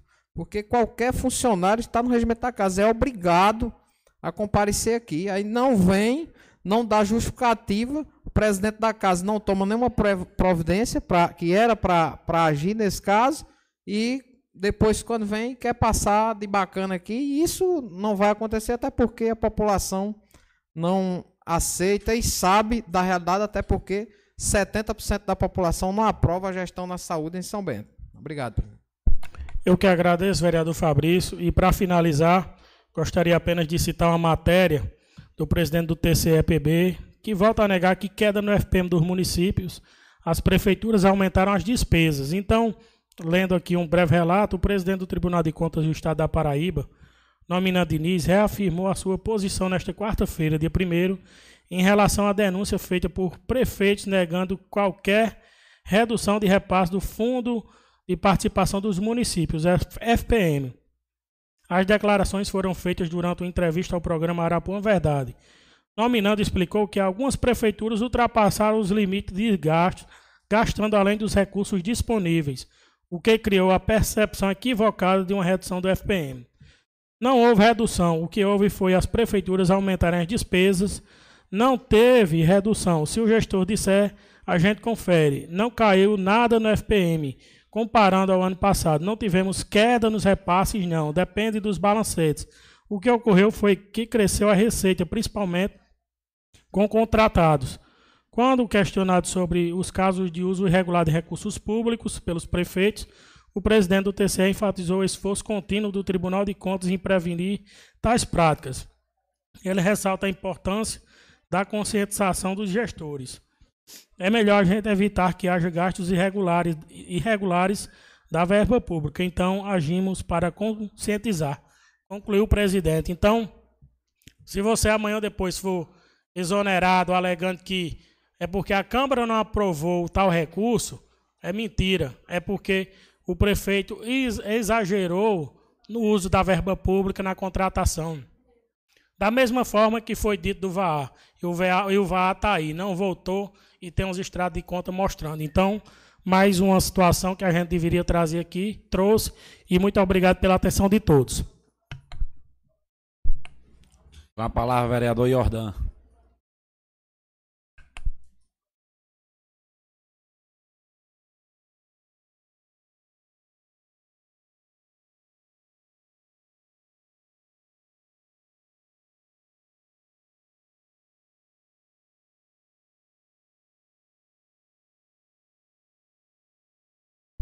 Seu presidente, senhoras e senhores vereadores e internautas que nos escuta ainda nessa nas altas horas da noite, onde o tempo se estendeu devido a vários embates aqui e que faz parte do parlamento, mas que venho esta noite, seu presidente, para lamentar alguns posicionamentos de parlamentares nesta casa que se utiliza de dois pesos e duas medidas em relação a cumprir as suas obrigações. Infelizmente, nós tivemos e estamos tendo entraves para aprovação de projetos, principalmente, seu presidente, nas comissões. Tivemos aqui, seu presidente, convocação de membros da Comissão de, é, de Constituição e Justiça e Redação, é cerca de oito vezes foi convocado. Foi utilizado, seu presidente, todos os meios é, tecnológicos para comunicar ao membro da comissão para que ele pudesse participar. Foi enviado ofício pessoalmente, mas o membro se é, excusava de receber a notificação. E aí, o, o grande e nobre presidente Juliano Lúcio, Veres Lúcio, sabendo que estava acontecendo apenas a procrastinação de não participar das comissões para não aprovar os projetos que estavam em tramitação, é, recorreu ao artigo 50 do regimento dessa casa. Mas graças ao tempo hábil e à presença aqui do espírito de Chico Xavier, entrou em contato, entrou em contato, nobre presidente, com o membro que estava faltando de imediato e ele entrou em comunicação e participou de forma virtual. E de forma virtual demonstrou realmente é, qual era a sua intenção, atrasando projetos importantes.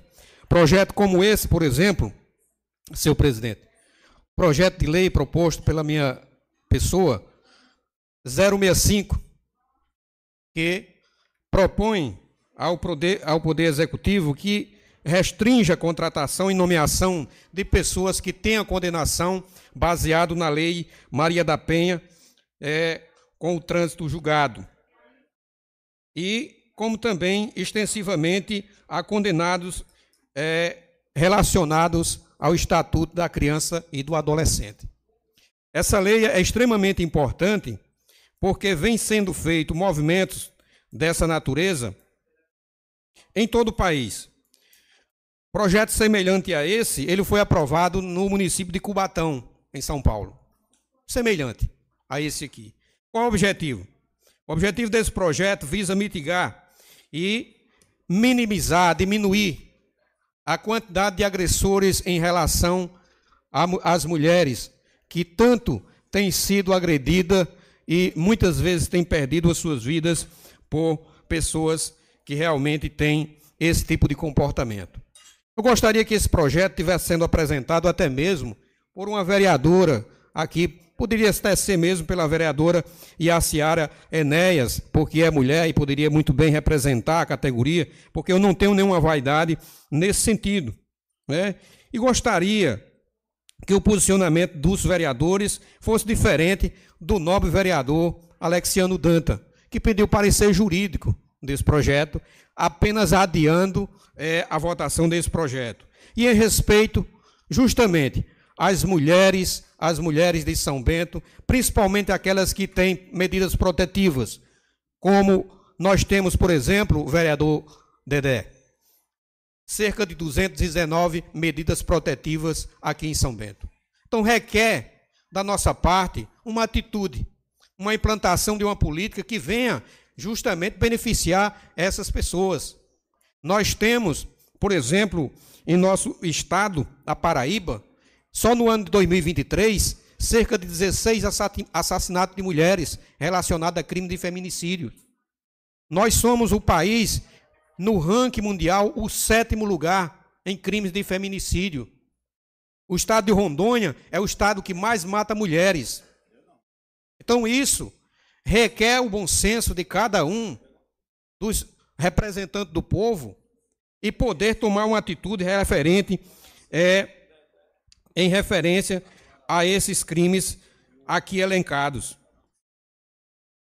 Esse projeto de lei 065 é em homenagem a Caliane Medeiros, uma jovem que perdeu sua vida de maneira trágica, maneira trágica, recentemente. Esse projeto é também em homenagem a Risolene Souto da Silva, Edilene Souto da Silva, que também perdeu a sua vida de maneira trágica. Esse projeto também é homenagem a Marlinda Rodrigues de França, que também perdeu sua vida de maneira trágica. Esse projeto é também em homenagem a Rita Vieira Dantas e Talita Vieira da Silva. Então, é justamente esse momento que eu tento sensibilizar cada um de vocês que está adiando a votação desse projeto, que poderia estar sendo discutido hoje, que poderia estar sendo votado hoje, e que é de suma importância para as mulheres que são justamente é, vilipendiadas, que são justamente agredidas é, no ambiente de seu lar e muitas vezes têm perdido a sua vida por um comportamento agressivo que muitas vezes nós temos que extirpar de nossa sociedade. E é preciso que parlamentares, como cada um de nós aqui, dê a sua contribuição. É uma política pública de incentivo para que a gente não possa conviver com pessoas com pessoas que têm esse tipo de comportamento. Que o poder público, não contrate pessoas para poder estar no convívio social da gente, no convívio de trabalho, pessoas que têm o histórico de agressão contra a mulher. Então eu conclamo a todas as mulheres que têm lutado, mulheres como doutora é, Ila, que tem travado uma luta é, em prol e em defesa da, das mulheres, doutora Adna. E eu quero aqui agradecer nessa noite a contribuição significativa que foi dada na elaboração desse projeto, principalmente pelo sargento Danilo Ferreira, que ele sim sabe o que realmente, o que significa um projeto dessa natureza. Porque ele faz parte da, da Patrulha Maria da Penha e todos os dias está lidando com problemas relacionados ao que nós estamos vivenciando aqui em São Bento.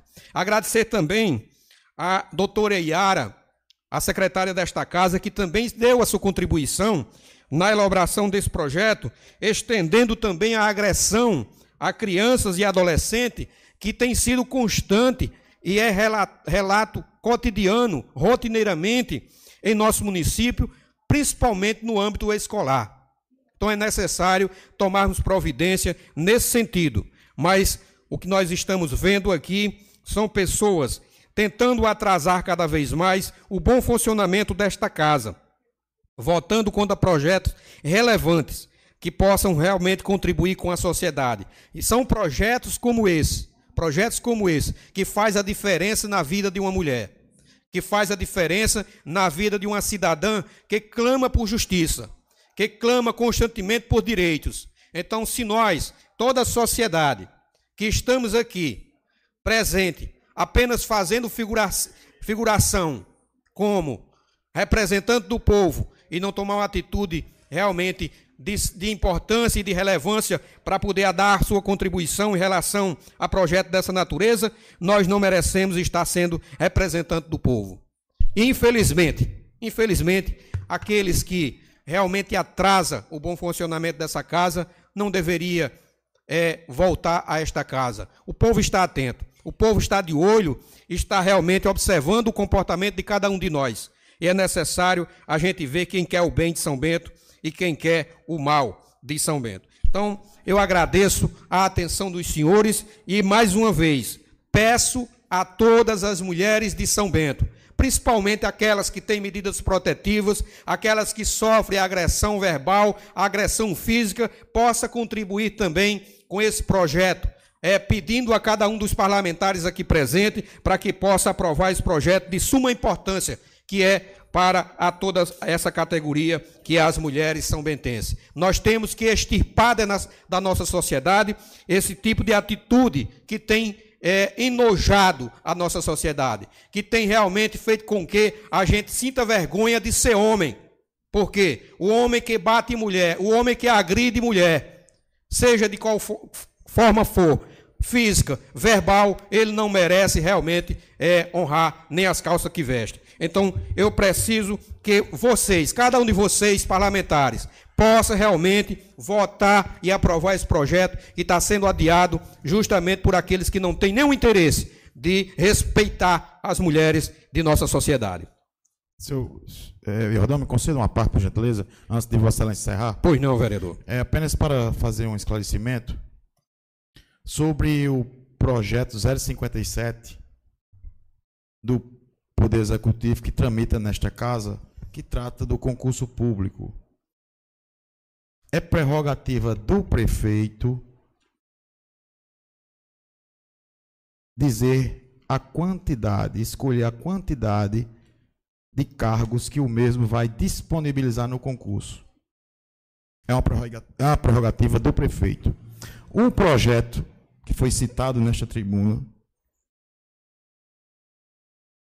trata de novos cargos que no referido projeto está bem explícito.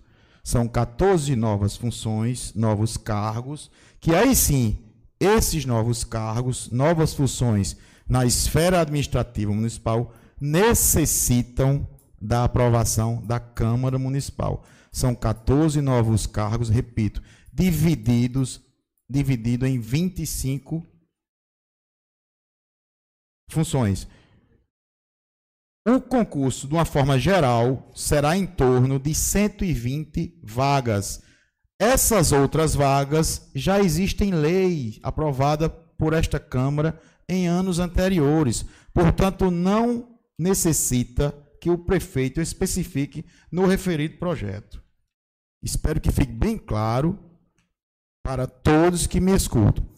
A outra questão que eu peço permissão e uso o tempo de Vossa Excelência é sobre a sessão passada, onde vereadores de oposição já disseram aqui e de uma forma até lamentável, faltaram à sessão passada, fizeram um conluio para não participar da sessão, de uma sessão tão importante que eles mesmos, eles mesmos convocaram a secretária de saúde em requerimento de vereador da oposição e aprovado, justamente para aquele dia que ela compareceu.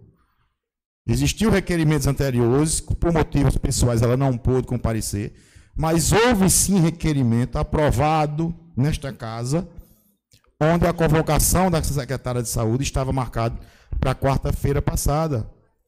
E, lamentavelmente, Vossas Excelências faltaram à sessão, fizeram uma combinação proposital para faltar à sessão e ficaram sem argumento para tirar justamente as dúvidas, esclarecer as críticas que Vossas Excelências tanto fazem à saúde do nosso município.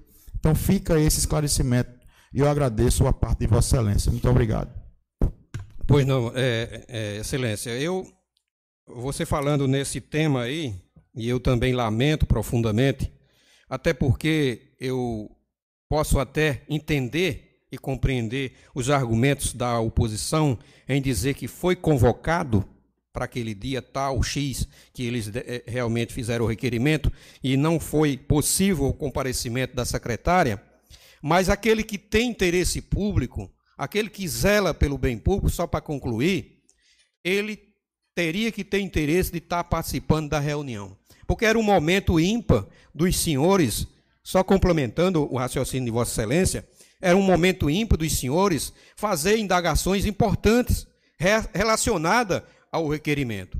Mas mesmo assim, a gente observa que o objetivo não é esse. Não é respeitar as instituições, não é respeitar as autoridades, não é saber da verdade relacionada ao poder público, mas sim realmente de atrasar o bom funcionamento do nosso município, infelizmente.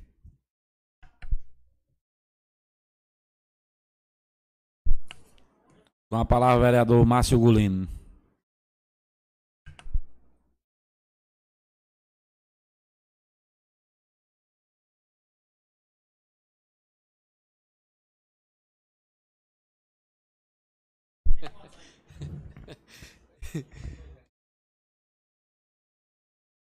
Senhor presidente, senhores colegas vereadores, públicos que ainda nos acompanham aqui no plenário, em nome do amigo Valdir, pessoal que nos acompanha pela Rádio Solidária FM 87,9 e também pela internet YouTube. Meu muito boa noite, apesar do adiantar da hora, tentarei ser breve o máximo possível.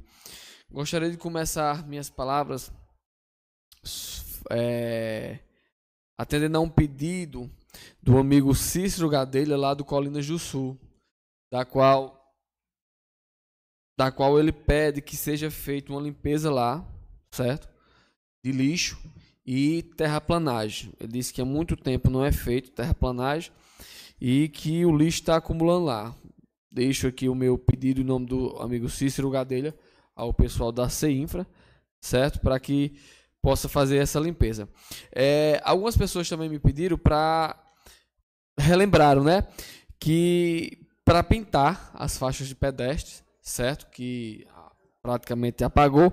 E aproveitou, aproveitar também, uma pessoa, um funcionário me pediu para que fosse feito, se possível, uma faixa de pedestre ali ao lado da, da farmácia da Rede Farma, certo? Ele disse que a, a farmácia lá aumentou muito o fluxo, as pessoas param do lado para poder atravessar e vai muito idoso também na farmácia, então seria interessante, se possível, uma faixa de pedestre naquela localidade. Fica aí o meu, o meu pedido. Também, o amigo Francis Júnior, ele pede um quebra-molas na rua Maria Viana da Costa com o cruzamento na Elvira Soares Barbosa. Lá, como eu disse novamente, o pessoal do sinal ali, que, é, que pega Maria Viana da Costa, uma rua extremamente movimentada que dá entrada ali para o, o Belarmino Lúcio, certo? Já houveram diversos acidentes naquela lo localidade. Ele pede também para que seja colocado placas de sinalização para tentar amenizar a velocidade, certo? É pedir também ver a que pé, em que pé está o, o castramóvel. É, recentemente foi publicado que estava em Paulista, né? Lá, sem estar num lugar coberto, nada. Castramóvel que veio para São Bento, uma emenda do então deputado à época Pedro Cunha Lima, a pedido da vereadora Márcia Roberta, e que infelizmente, algo em torno de um ano e cinco meses, apenas três, quatro vezes foi utilizado aqui no município de São Bento. É, então, é questão de saúde pública, a questão dos animais. Então, seria interessante dar uma, uma, uma importância, uma visibilidade e até uma utilidade maior ao castramóvel para poder amenizar essa questão da proliferação certo dos gatos, dos cachorros, já que veio com esse intuito e com essa finalidade. É, a emenda foi algo em torno de 300 mil, como eu já disse, do, do então na época deputado Pedro Cunha Lima e a pedido da vereadora Márcia Roberta. É outra coisa que chama a atenção, que muita gente está preocupado, empolvorado, é com a possibilidade do encerramento das aulas do ano letivo acontecer no dia 30 de novembro, certo? Já tivemos o problema do não fardamento é, e agora vem os pais dos alunos preocupados se realmente vão ter os 200 anos, os 200 dias letivo, que é obrigatório, certo? E aí também fica a preocupação do contratado. Se vai receber dezembro, se não vai, fica esse tempo todo, faz o seu planejamento para chegar no final do ano, em dezembro, poder é, a ceia de Natal, ou então tem um compromisso com a farmácia, com a bodega, certo? Com a loja vizinha. Então, muita gente preocupado, porque vão ficar dezembro, janeiro e, e, e talvez não sabe se fevereiro vai voltar. É, como já foi dito aqui pelo vereador Rogaciano a questão que estão ocupando o repasse do FPM que diminuiu, só aí no Tesouro Nacional você vai ver que o repasse do FPM não diminuiu, vereador Fabrício, pelo contrário, aumentou. Então, não existe uma justificativa plausível para que as aulas se encerrem no dia 30 de novembro, muito pelo contrário, certo? É, quem se prejudica, repito, são os alunos, são os pais de alunos e são também ah, os próprios contratados que vão ficar esse tempo todinho sem receber, que já fizeram compromisso, eu tenho certeza, com esse dinheiro, na expectativa, na iminência de receber. É, vemos aí, infelizmente, muitos, muitos funcionários que não dão expedientes, poderia ser utilizado parte desse recurso para essa finalidade dos contratados, já que eles estão lá diariamente exercendo dando o seu expediente, certo? Então fica aqui a nossa preocupação com relação ao funcionário público, é, se realmente vai se encerrar no dia 30 de novembro. Esperamos que não, esperamos que os funcionários recebam até dezembro é, os 10 meses de contrato, para que eles fiquem apenas janeiro sem receber e volte à normalidade em fevereiro. Assim não vai se prejudicar. Imagina aí quem paga aluguel, água, luz e só tem um salário mínimo, que é a questão do contratado da educação. Vereador é, Fabrício? Uma parte, claro. vereador Masculino. É, a respeito des, dessa questão do, dos contratados, a gente é, entende que o cidadão precisa de, de emprego, precisa de, de, de trabalhar para sustentar sua família, mas também entendo que essa forma precária de, de, de contratação é muito é, prejudicial e danosa, porque assim, você, como Vossa Excelência falou, é, já está ecoando nos quatro cantos da cidade que os funcionários, principalmente da educação, é, só vão trabalhar até novembro. Vão ficar dezembro, é, janeiro, né? E as aulas provavelmente só começarão em março, final de fevereiro ou começo de março, provavelmente só começarão novamente os que forem chamados novamente para trabalhar, só começarão é, em março. Só vão receber salário agora em março. Então, um, um concurso público, como foi falado muito aqui hoje nessa casa, um concurso público com, digamos que seja 100, 100 vagas, 120 vagas. É, hoje o município tem mais de 700 contratados. Quase, quase mil. Pronto, quase mil contratados. Então, 120 vagas vai dar 10% apenas para preencher. Isso, isso é, é, é, é tão grave. É, é os, os funcionários atentai bem, como diria Monsanta, os funcionários públicos é, de São Bento, eu que sou funcionário público de carreira,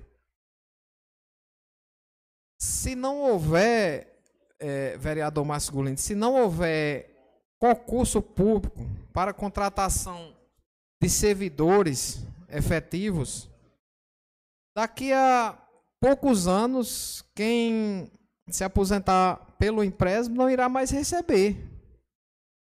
Ele disse: Como, Fabrício? Claro, se não tiver quem contribua para o empréstimo, com certeza não terá recurso para pagar os aposentados e pensionistas daqui a poucos anos. Não vai muito longe, não. Não demora muito. Então, você contratar 100 pessoas, é, é, fazer um concurso para 100 vagas, onde se tem mil é, é, contratados, a gente tem que analisar direito, é, é ver essa questão para que esse número pelo menos seja dobrado para preenchimento de vagas no serviço público através de concurso, para dar igualdade a, de, de disputa a todos. Porque hoje tem os contratados, mas são quem é apadrinhado por, por alguém que, que é aliado do prefeito e tem mil, mas as outras 35 mil habitantes de São Bento, como fica nessa situação?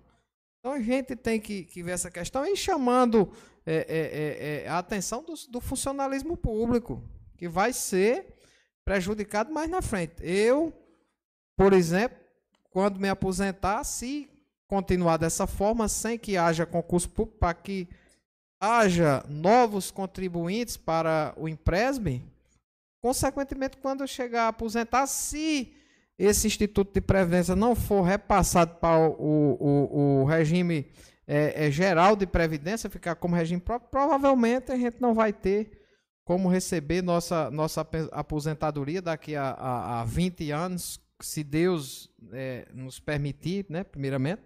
A gente não vai ter isso. Isso nos preocupa como, como é, pessoa, como vereador e principalmente como é, é, servidor público.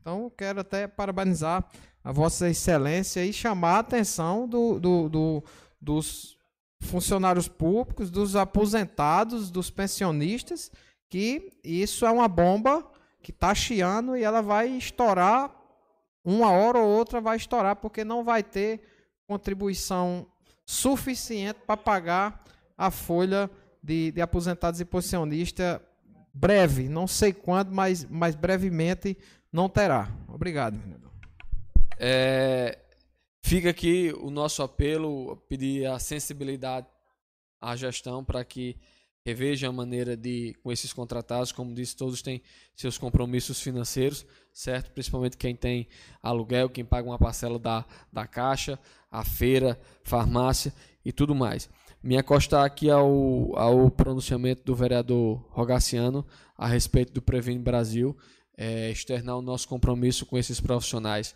da saúde os agentes de, em especial os agentes de saúde, dizer que nós vamos lutar e tentar o máximo compromisso para que vocês sejam beneficiados dos 100% do recurso pois afinal vocês são os que estão na ponta, são vocês que estão diariamente nas casas das pessoas, que estão vendo o problema, que estão vendo a necessidade, vocês que estão correndo atrás das metas, então mais do que justo que vocês tenham o direito e recebam os 100% do Previne, assim como também vamos lutar pela questão do adicional, que é o 14 dos agentes de saúde também.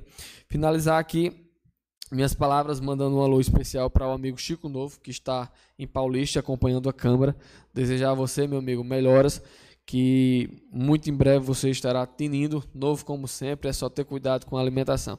No mais, senhor presidente, satisfeito desejar a todos uma excelente noite, um excelente feriado e rezar pelos que não estão mais conosco nesse momento, que possamos rezar, que possamos orar, que possamos, quem tiver oportunidade, ir até o cemitério prestar uma sigela homenagem ou orar e rezar em casa e que Deus nos dê vida longa para que possamos continuar fazendo certo e o bem por nossa cidade. Satisfeito, senhor presidente.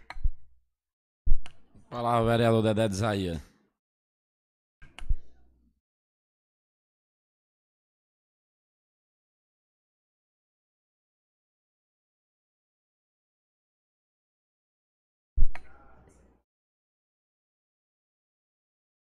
É, boa noite, é, presidente, boa noite, senhores vereadores. Boa noite a, a toda São Bento que esteja nos, nos escutando ainda nesse, nesse horário.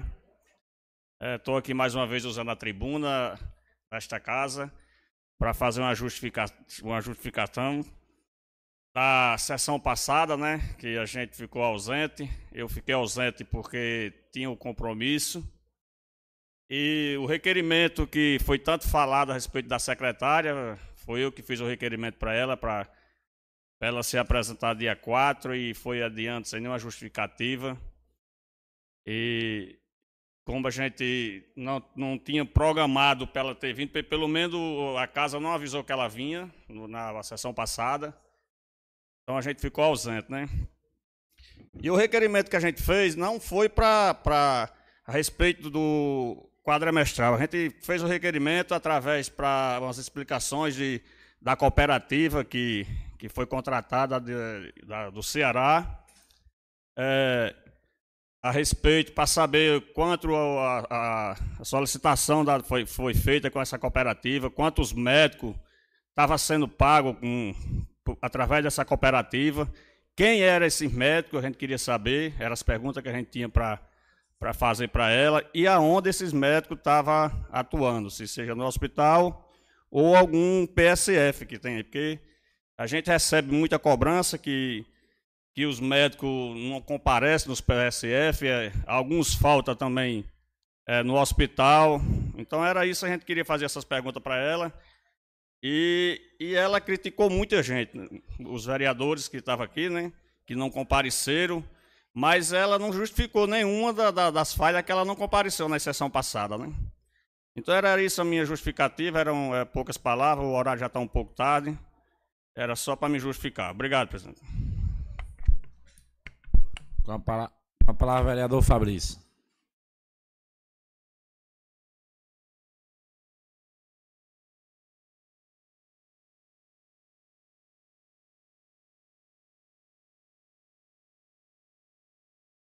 Ah, pois vá, vá, Jurandir.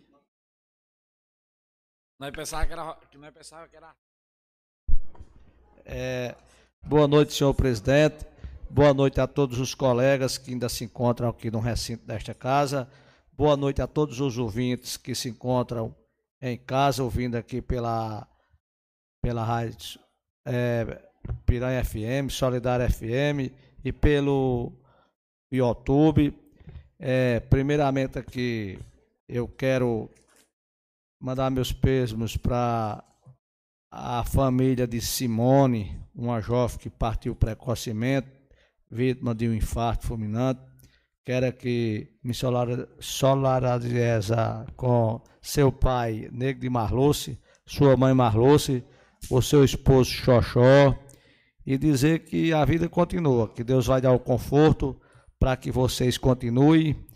E foi uma perca muito precoce, né? uma jovem com 30 e poucos anos. É, mas é assim mesmo, a vida continua.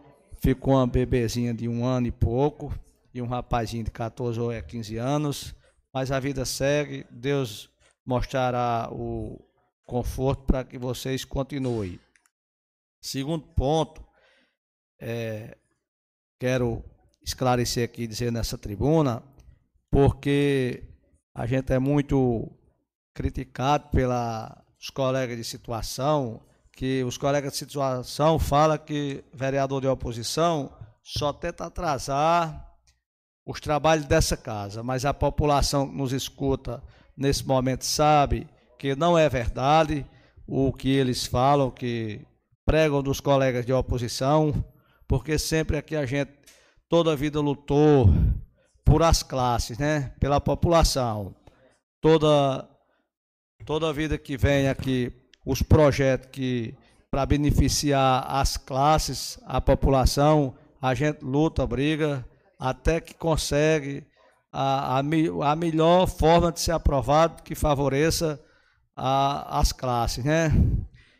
É, e dizer que o povo sabe, estão escutando, sabe da dignidade, da responsabilidade que os vereadores aqui de, de oposição têm.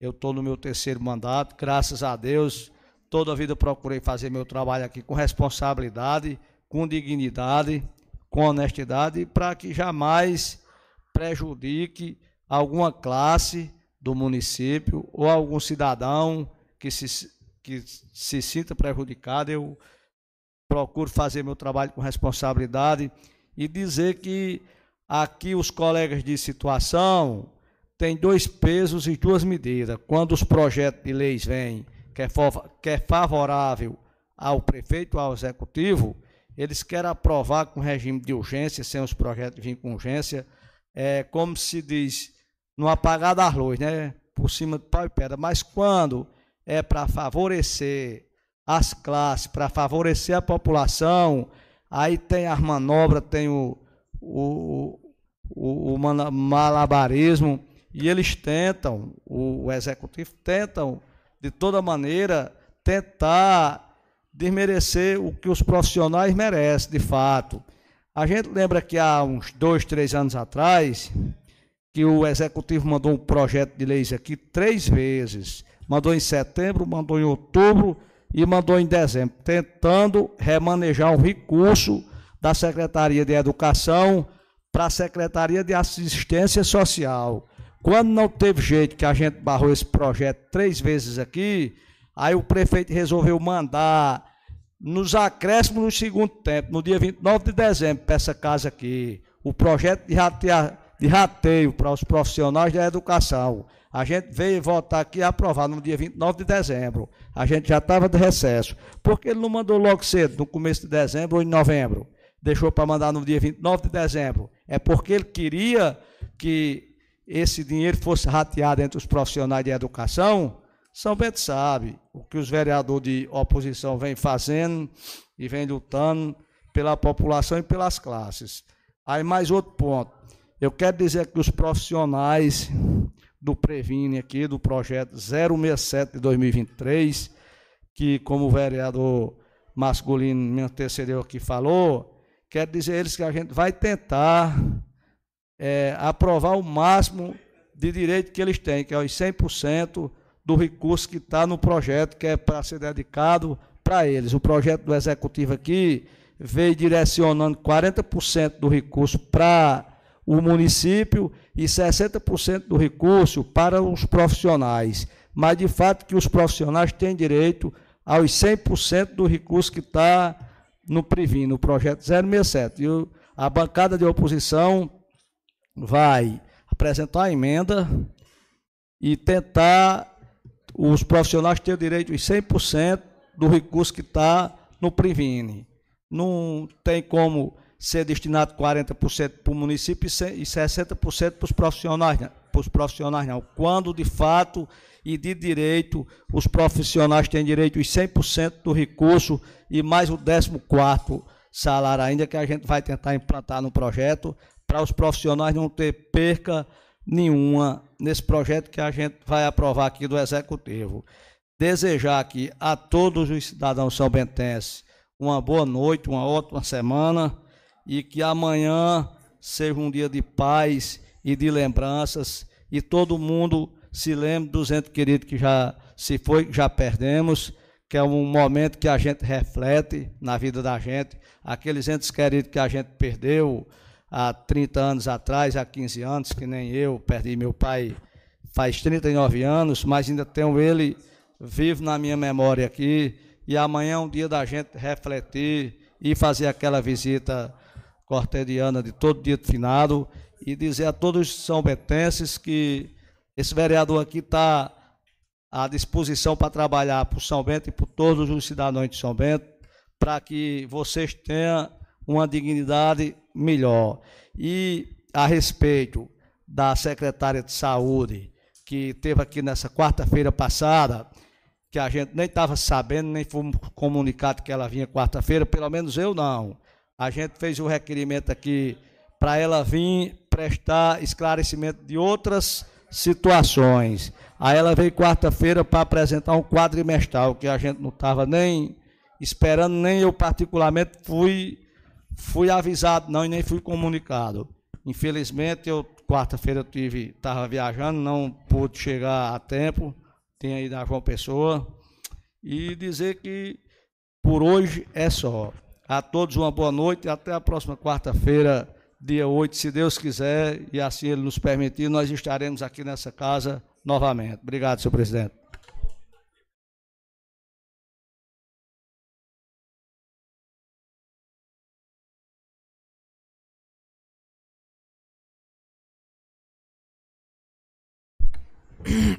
Boa noite, presidente. Boa noite, colegas vereadores que a gente se encontra aqui, funcionário desta casa, a todos que nos acompanham ainda pelas redes sociais, meu abraço.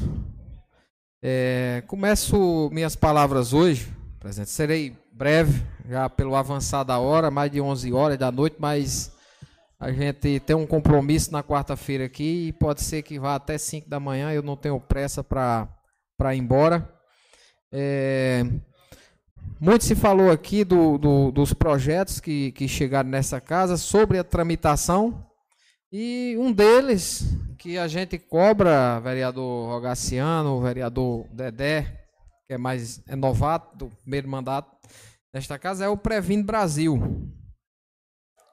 Chegou justamente é, em um dia que saiu em toda a imprensa paraibana é, que o município de São Bento, diz a manchete, o município de São Bento é o pior na avaliação em atenção primária à saúde, conforme o programa Previne Brasil.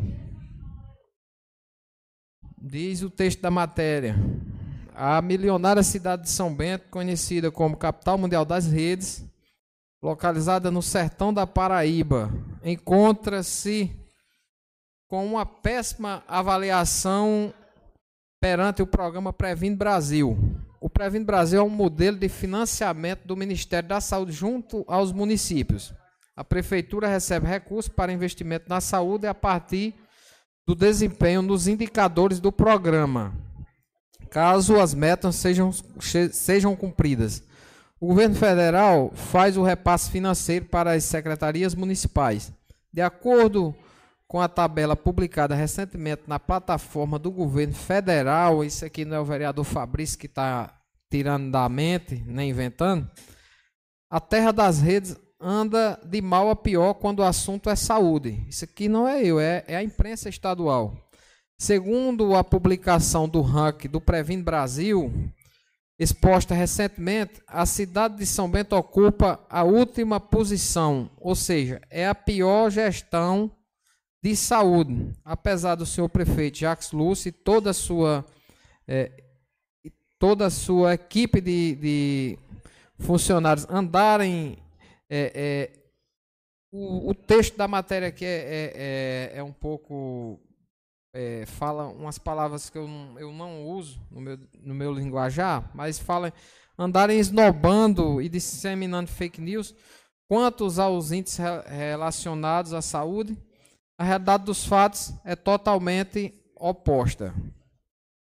Então, meus amigos, isso aqui é um dado alarmante que faz cair por terra tudo o que disseram aqui na última quarta-feira. Não precisa nem da gente rebater, até porque os o, contra fatos não há argumento. Não sou eu que estou dizendo, vereador Dedé Zair, não sou eu, Jurandir é um ranking do governo federal que foi transmitido aqui através eu não sei, Prenseiro, através do, da imprensa paraibana.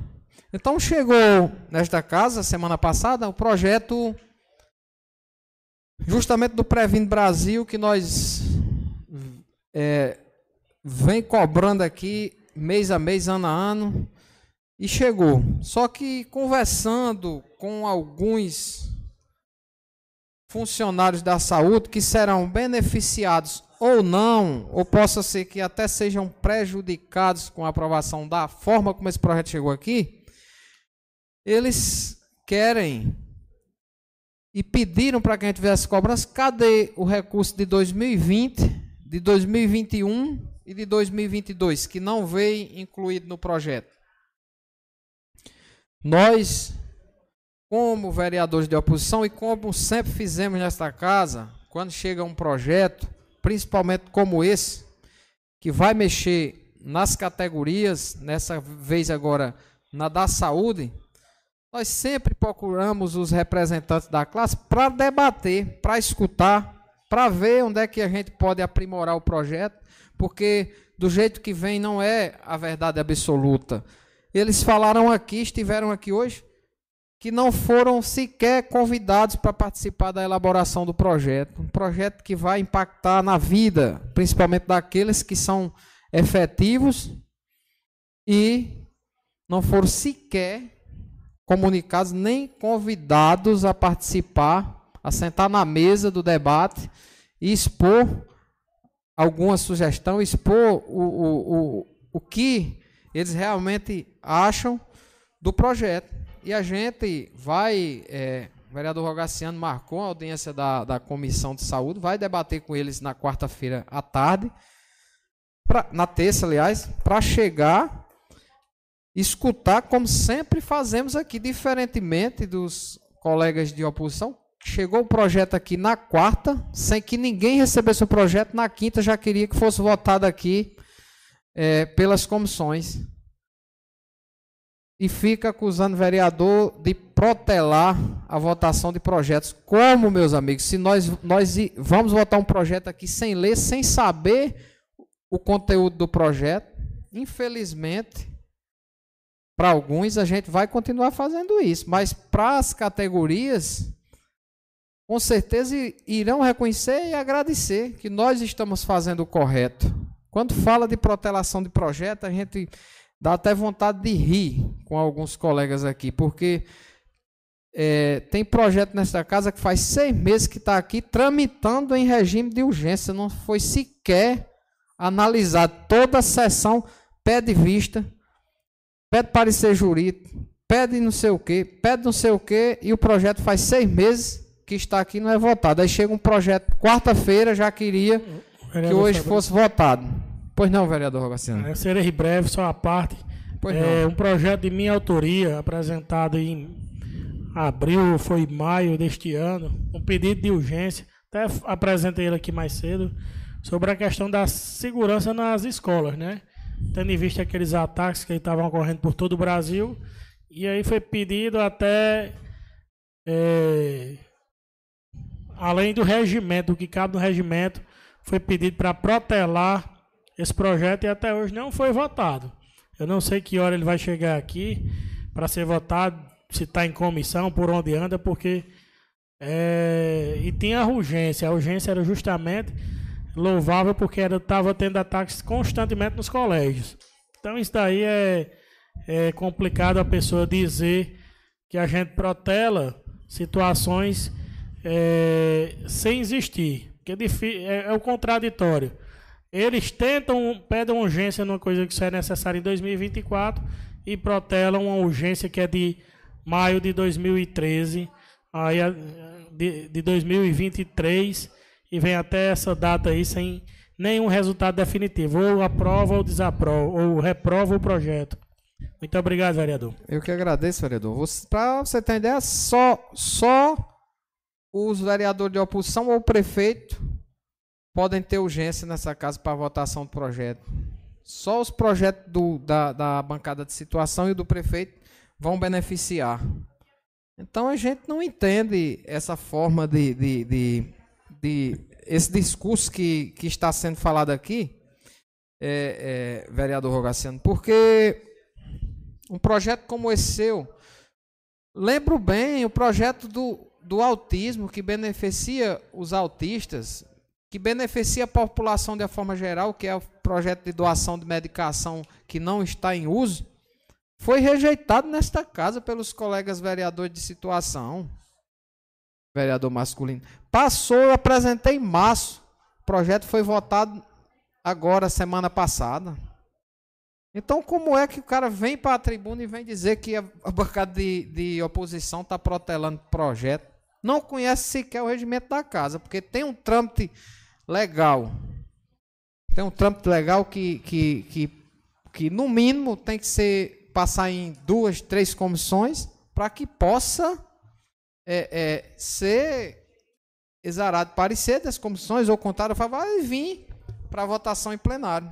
Uma parte, vereador. Pois não, vereador. É, serei bravo, breve. É, vale salientar justamente essa questão, e é bom que, que, que quem está em casa, em especial o funcionalismo público, veja a nossa defesa, a nossa causa, nós vereadores da oposição, em lutar para que, no caso de hoje, é o Previne, que é para que os profissionais tenham direito a, 60, a 100%, Veio um projeto que seria 60 para os profissionais, 40 para a secretaria. Nós, vereadores de oposição, queremos que seja os 100%.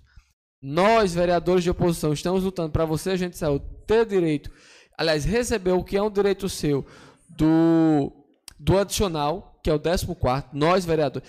E nós, como disse bem o, o vereador Jurandir, nós, vereadores de oposição, estamos lutando pelas classes e seremos nós que iremos aprovar os projetos. Com certeza. Ou seja, tudo que vem a esta casa é, é, é, do executivo passa por nós e é aprovado. Ninguém aqui da, opos da oposição está obstaculando nada. Só que não vai aprovar do jeito que vem. Tem que se analisar, tem que se discutir, tem que se ouvir as partes interessadas, principalmente a população, para depois não se aprovar, se aprovar um projeto às pressas que a, que a própria classe, é a categoria dos profissionais, vá lá na frente achar ruim. Então, quem tem tempo não tem pressa, ninguém está sendo prejudicado. Quando você bem diz, é um orçamento que vai entrar em vigor em janeiro de 2024, ou seja, temos tempo hábil para discutir juntamente com as comissões e com a população.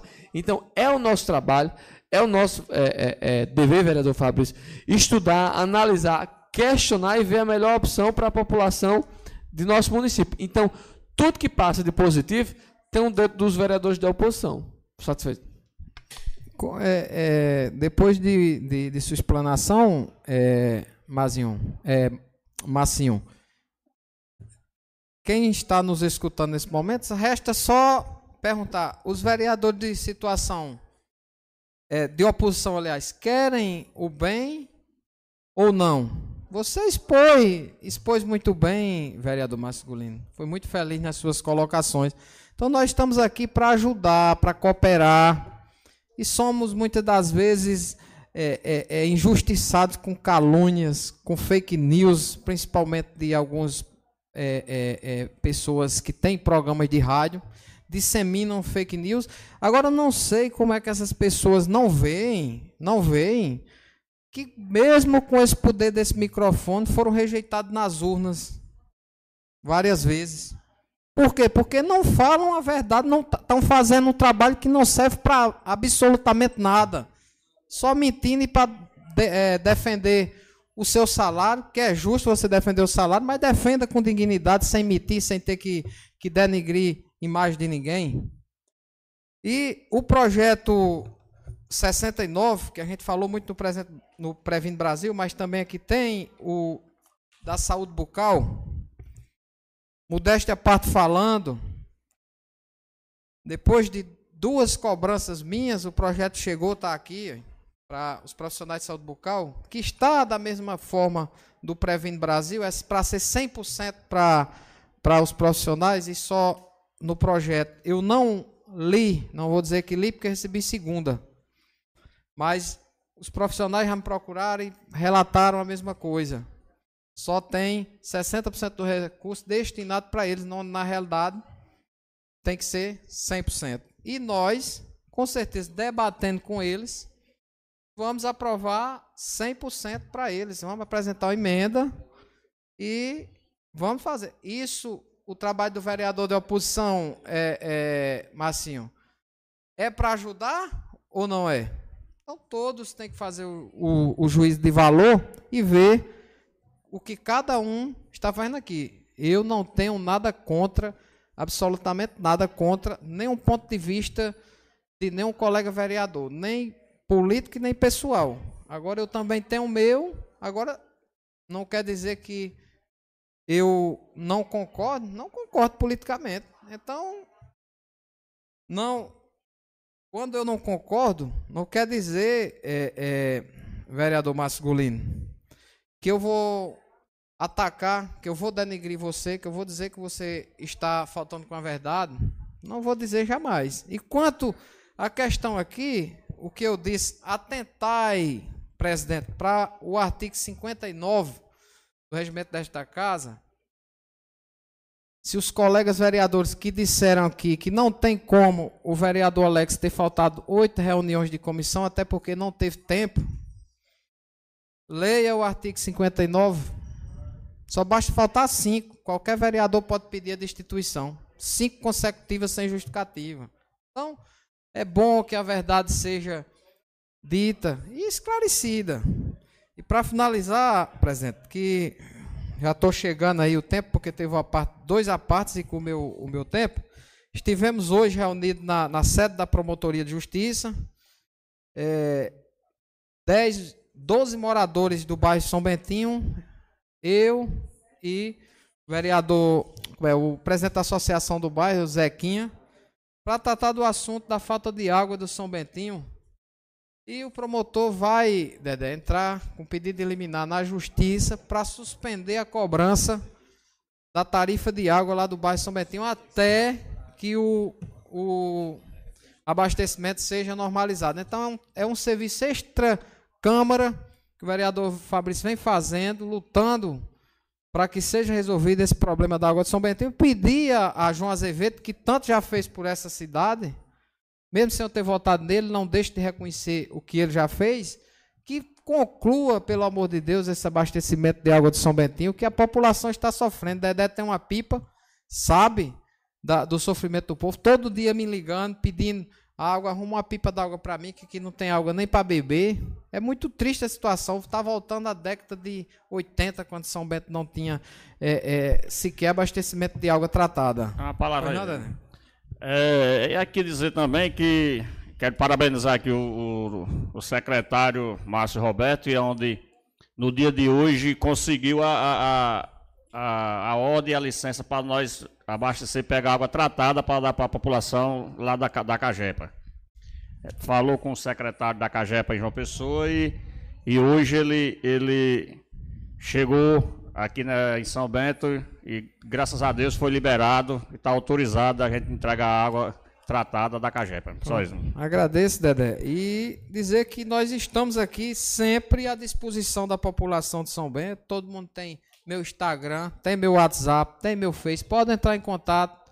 Qualquer demanda, o vereador Fabrício vai lutar pela sua causa, como vem fazendo desde 1 de janeiro de 2017, quando assumiu o mandato nesta casa. Finalizando, presidente, quero só aqui estender minhas condolências à, à, à família de Negro de Marluz e a todos os, os as, as, famílias que perderam seus entes queridos nos últimos dias foram muitas mortes, mortes prematuras, como essa de, de Simone, com 37 anos, faleceu ontem de, de, de infarto. Externar aqui minhas condolências, meus pêsames ao viúvo, meu amigo Xoxó.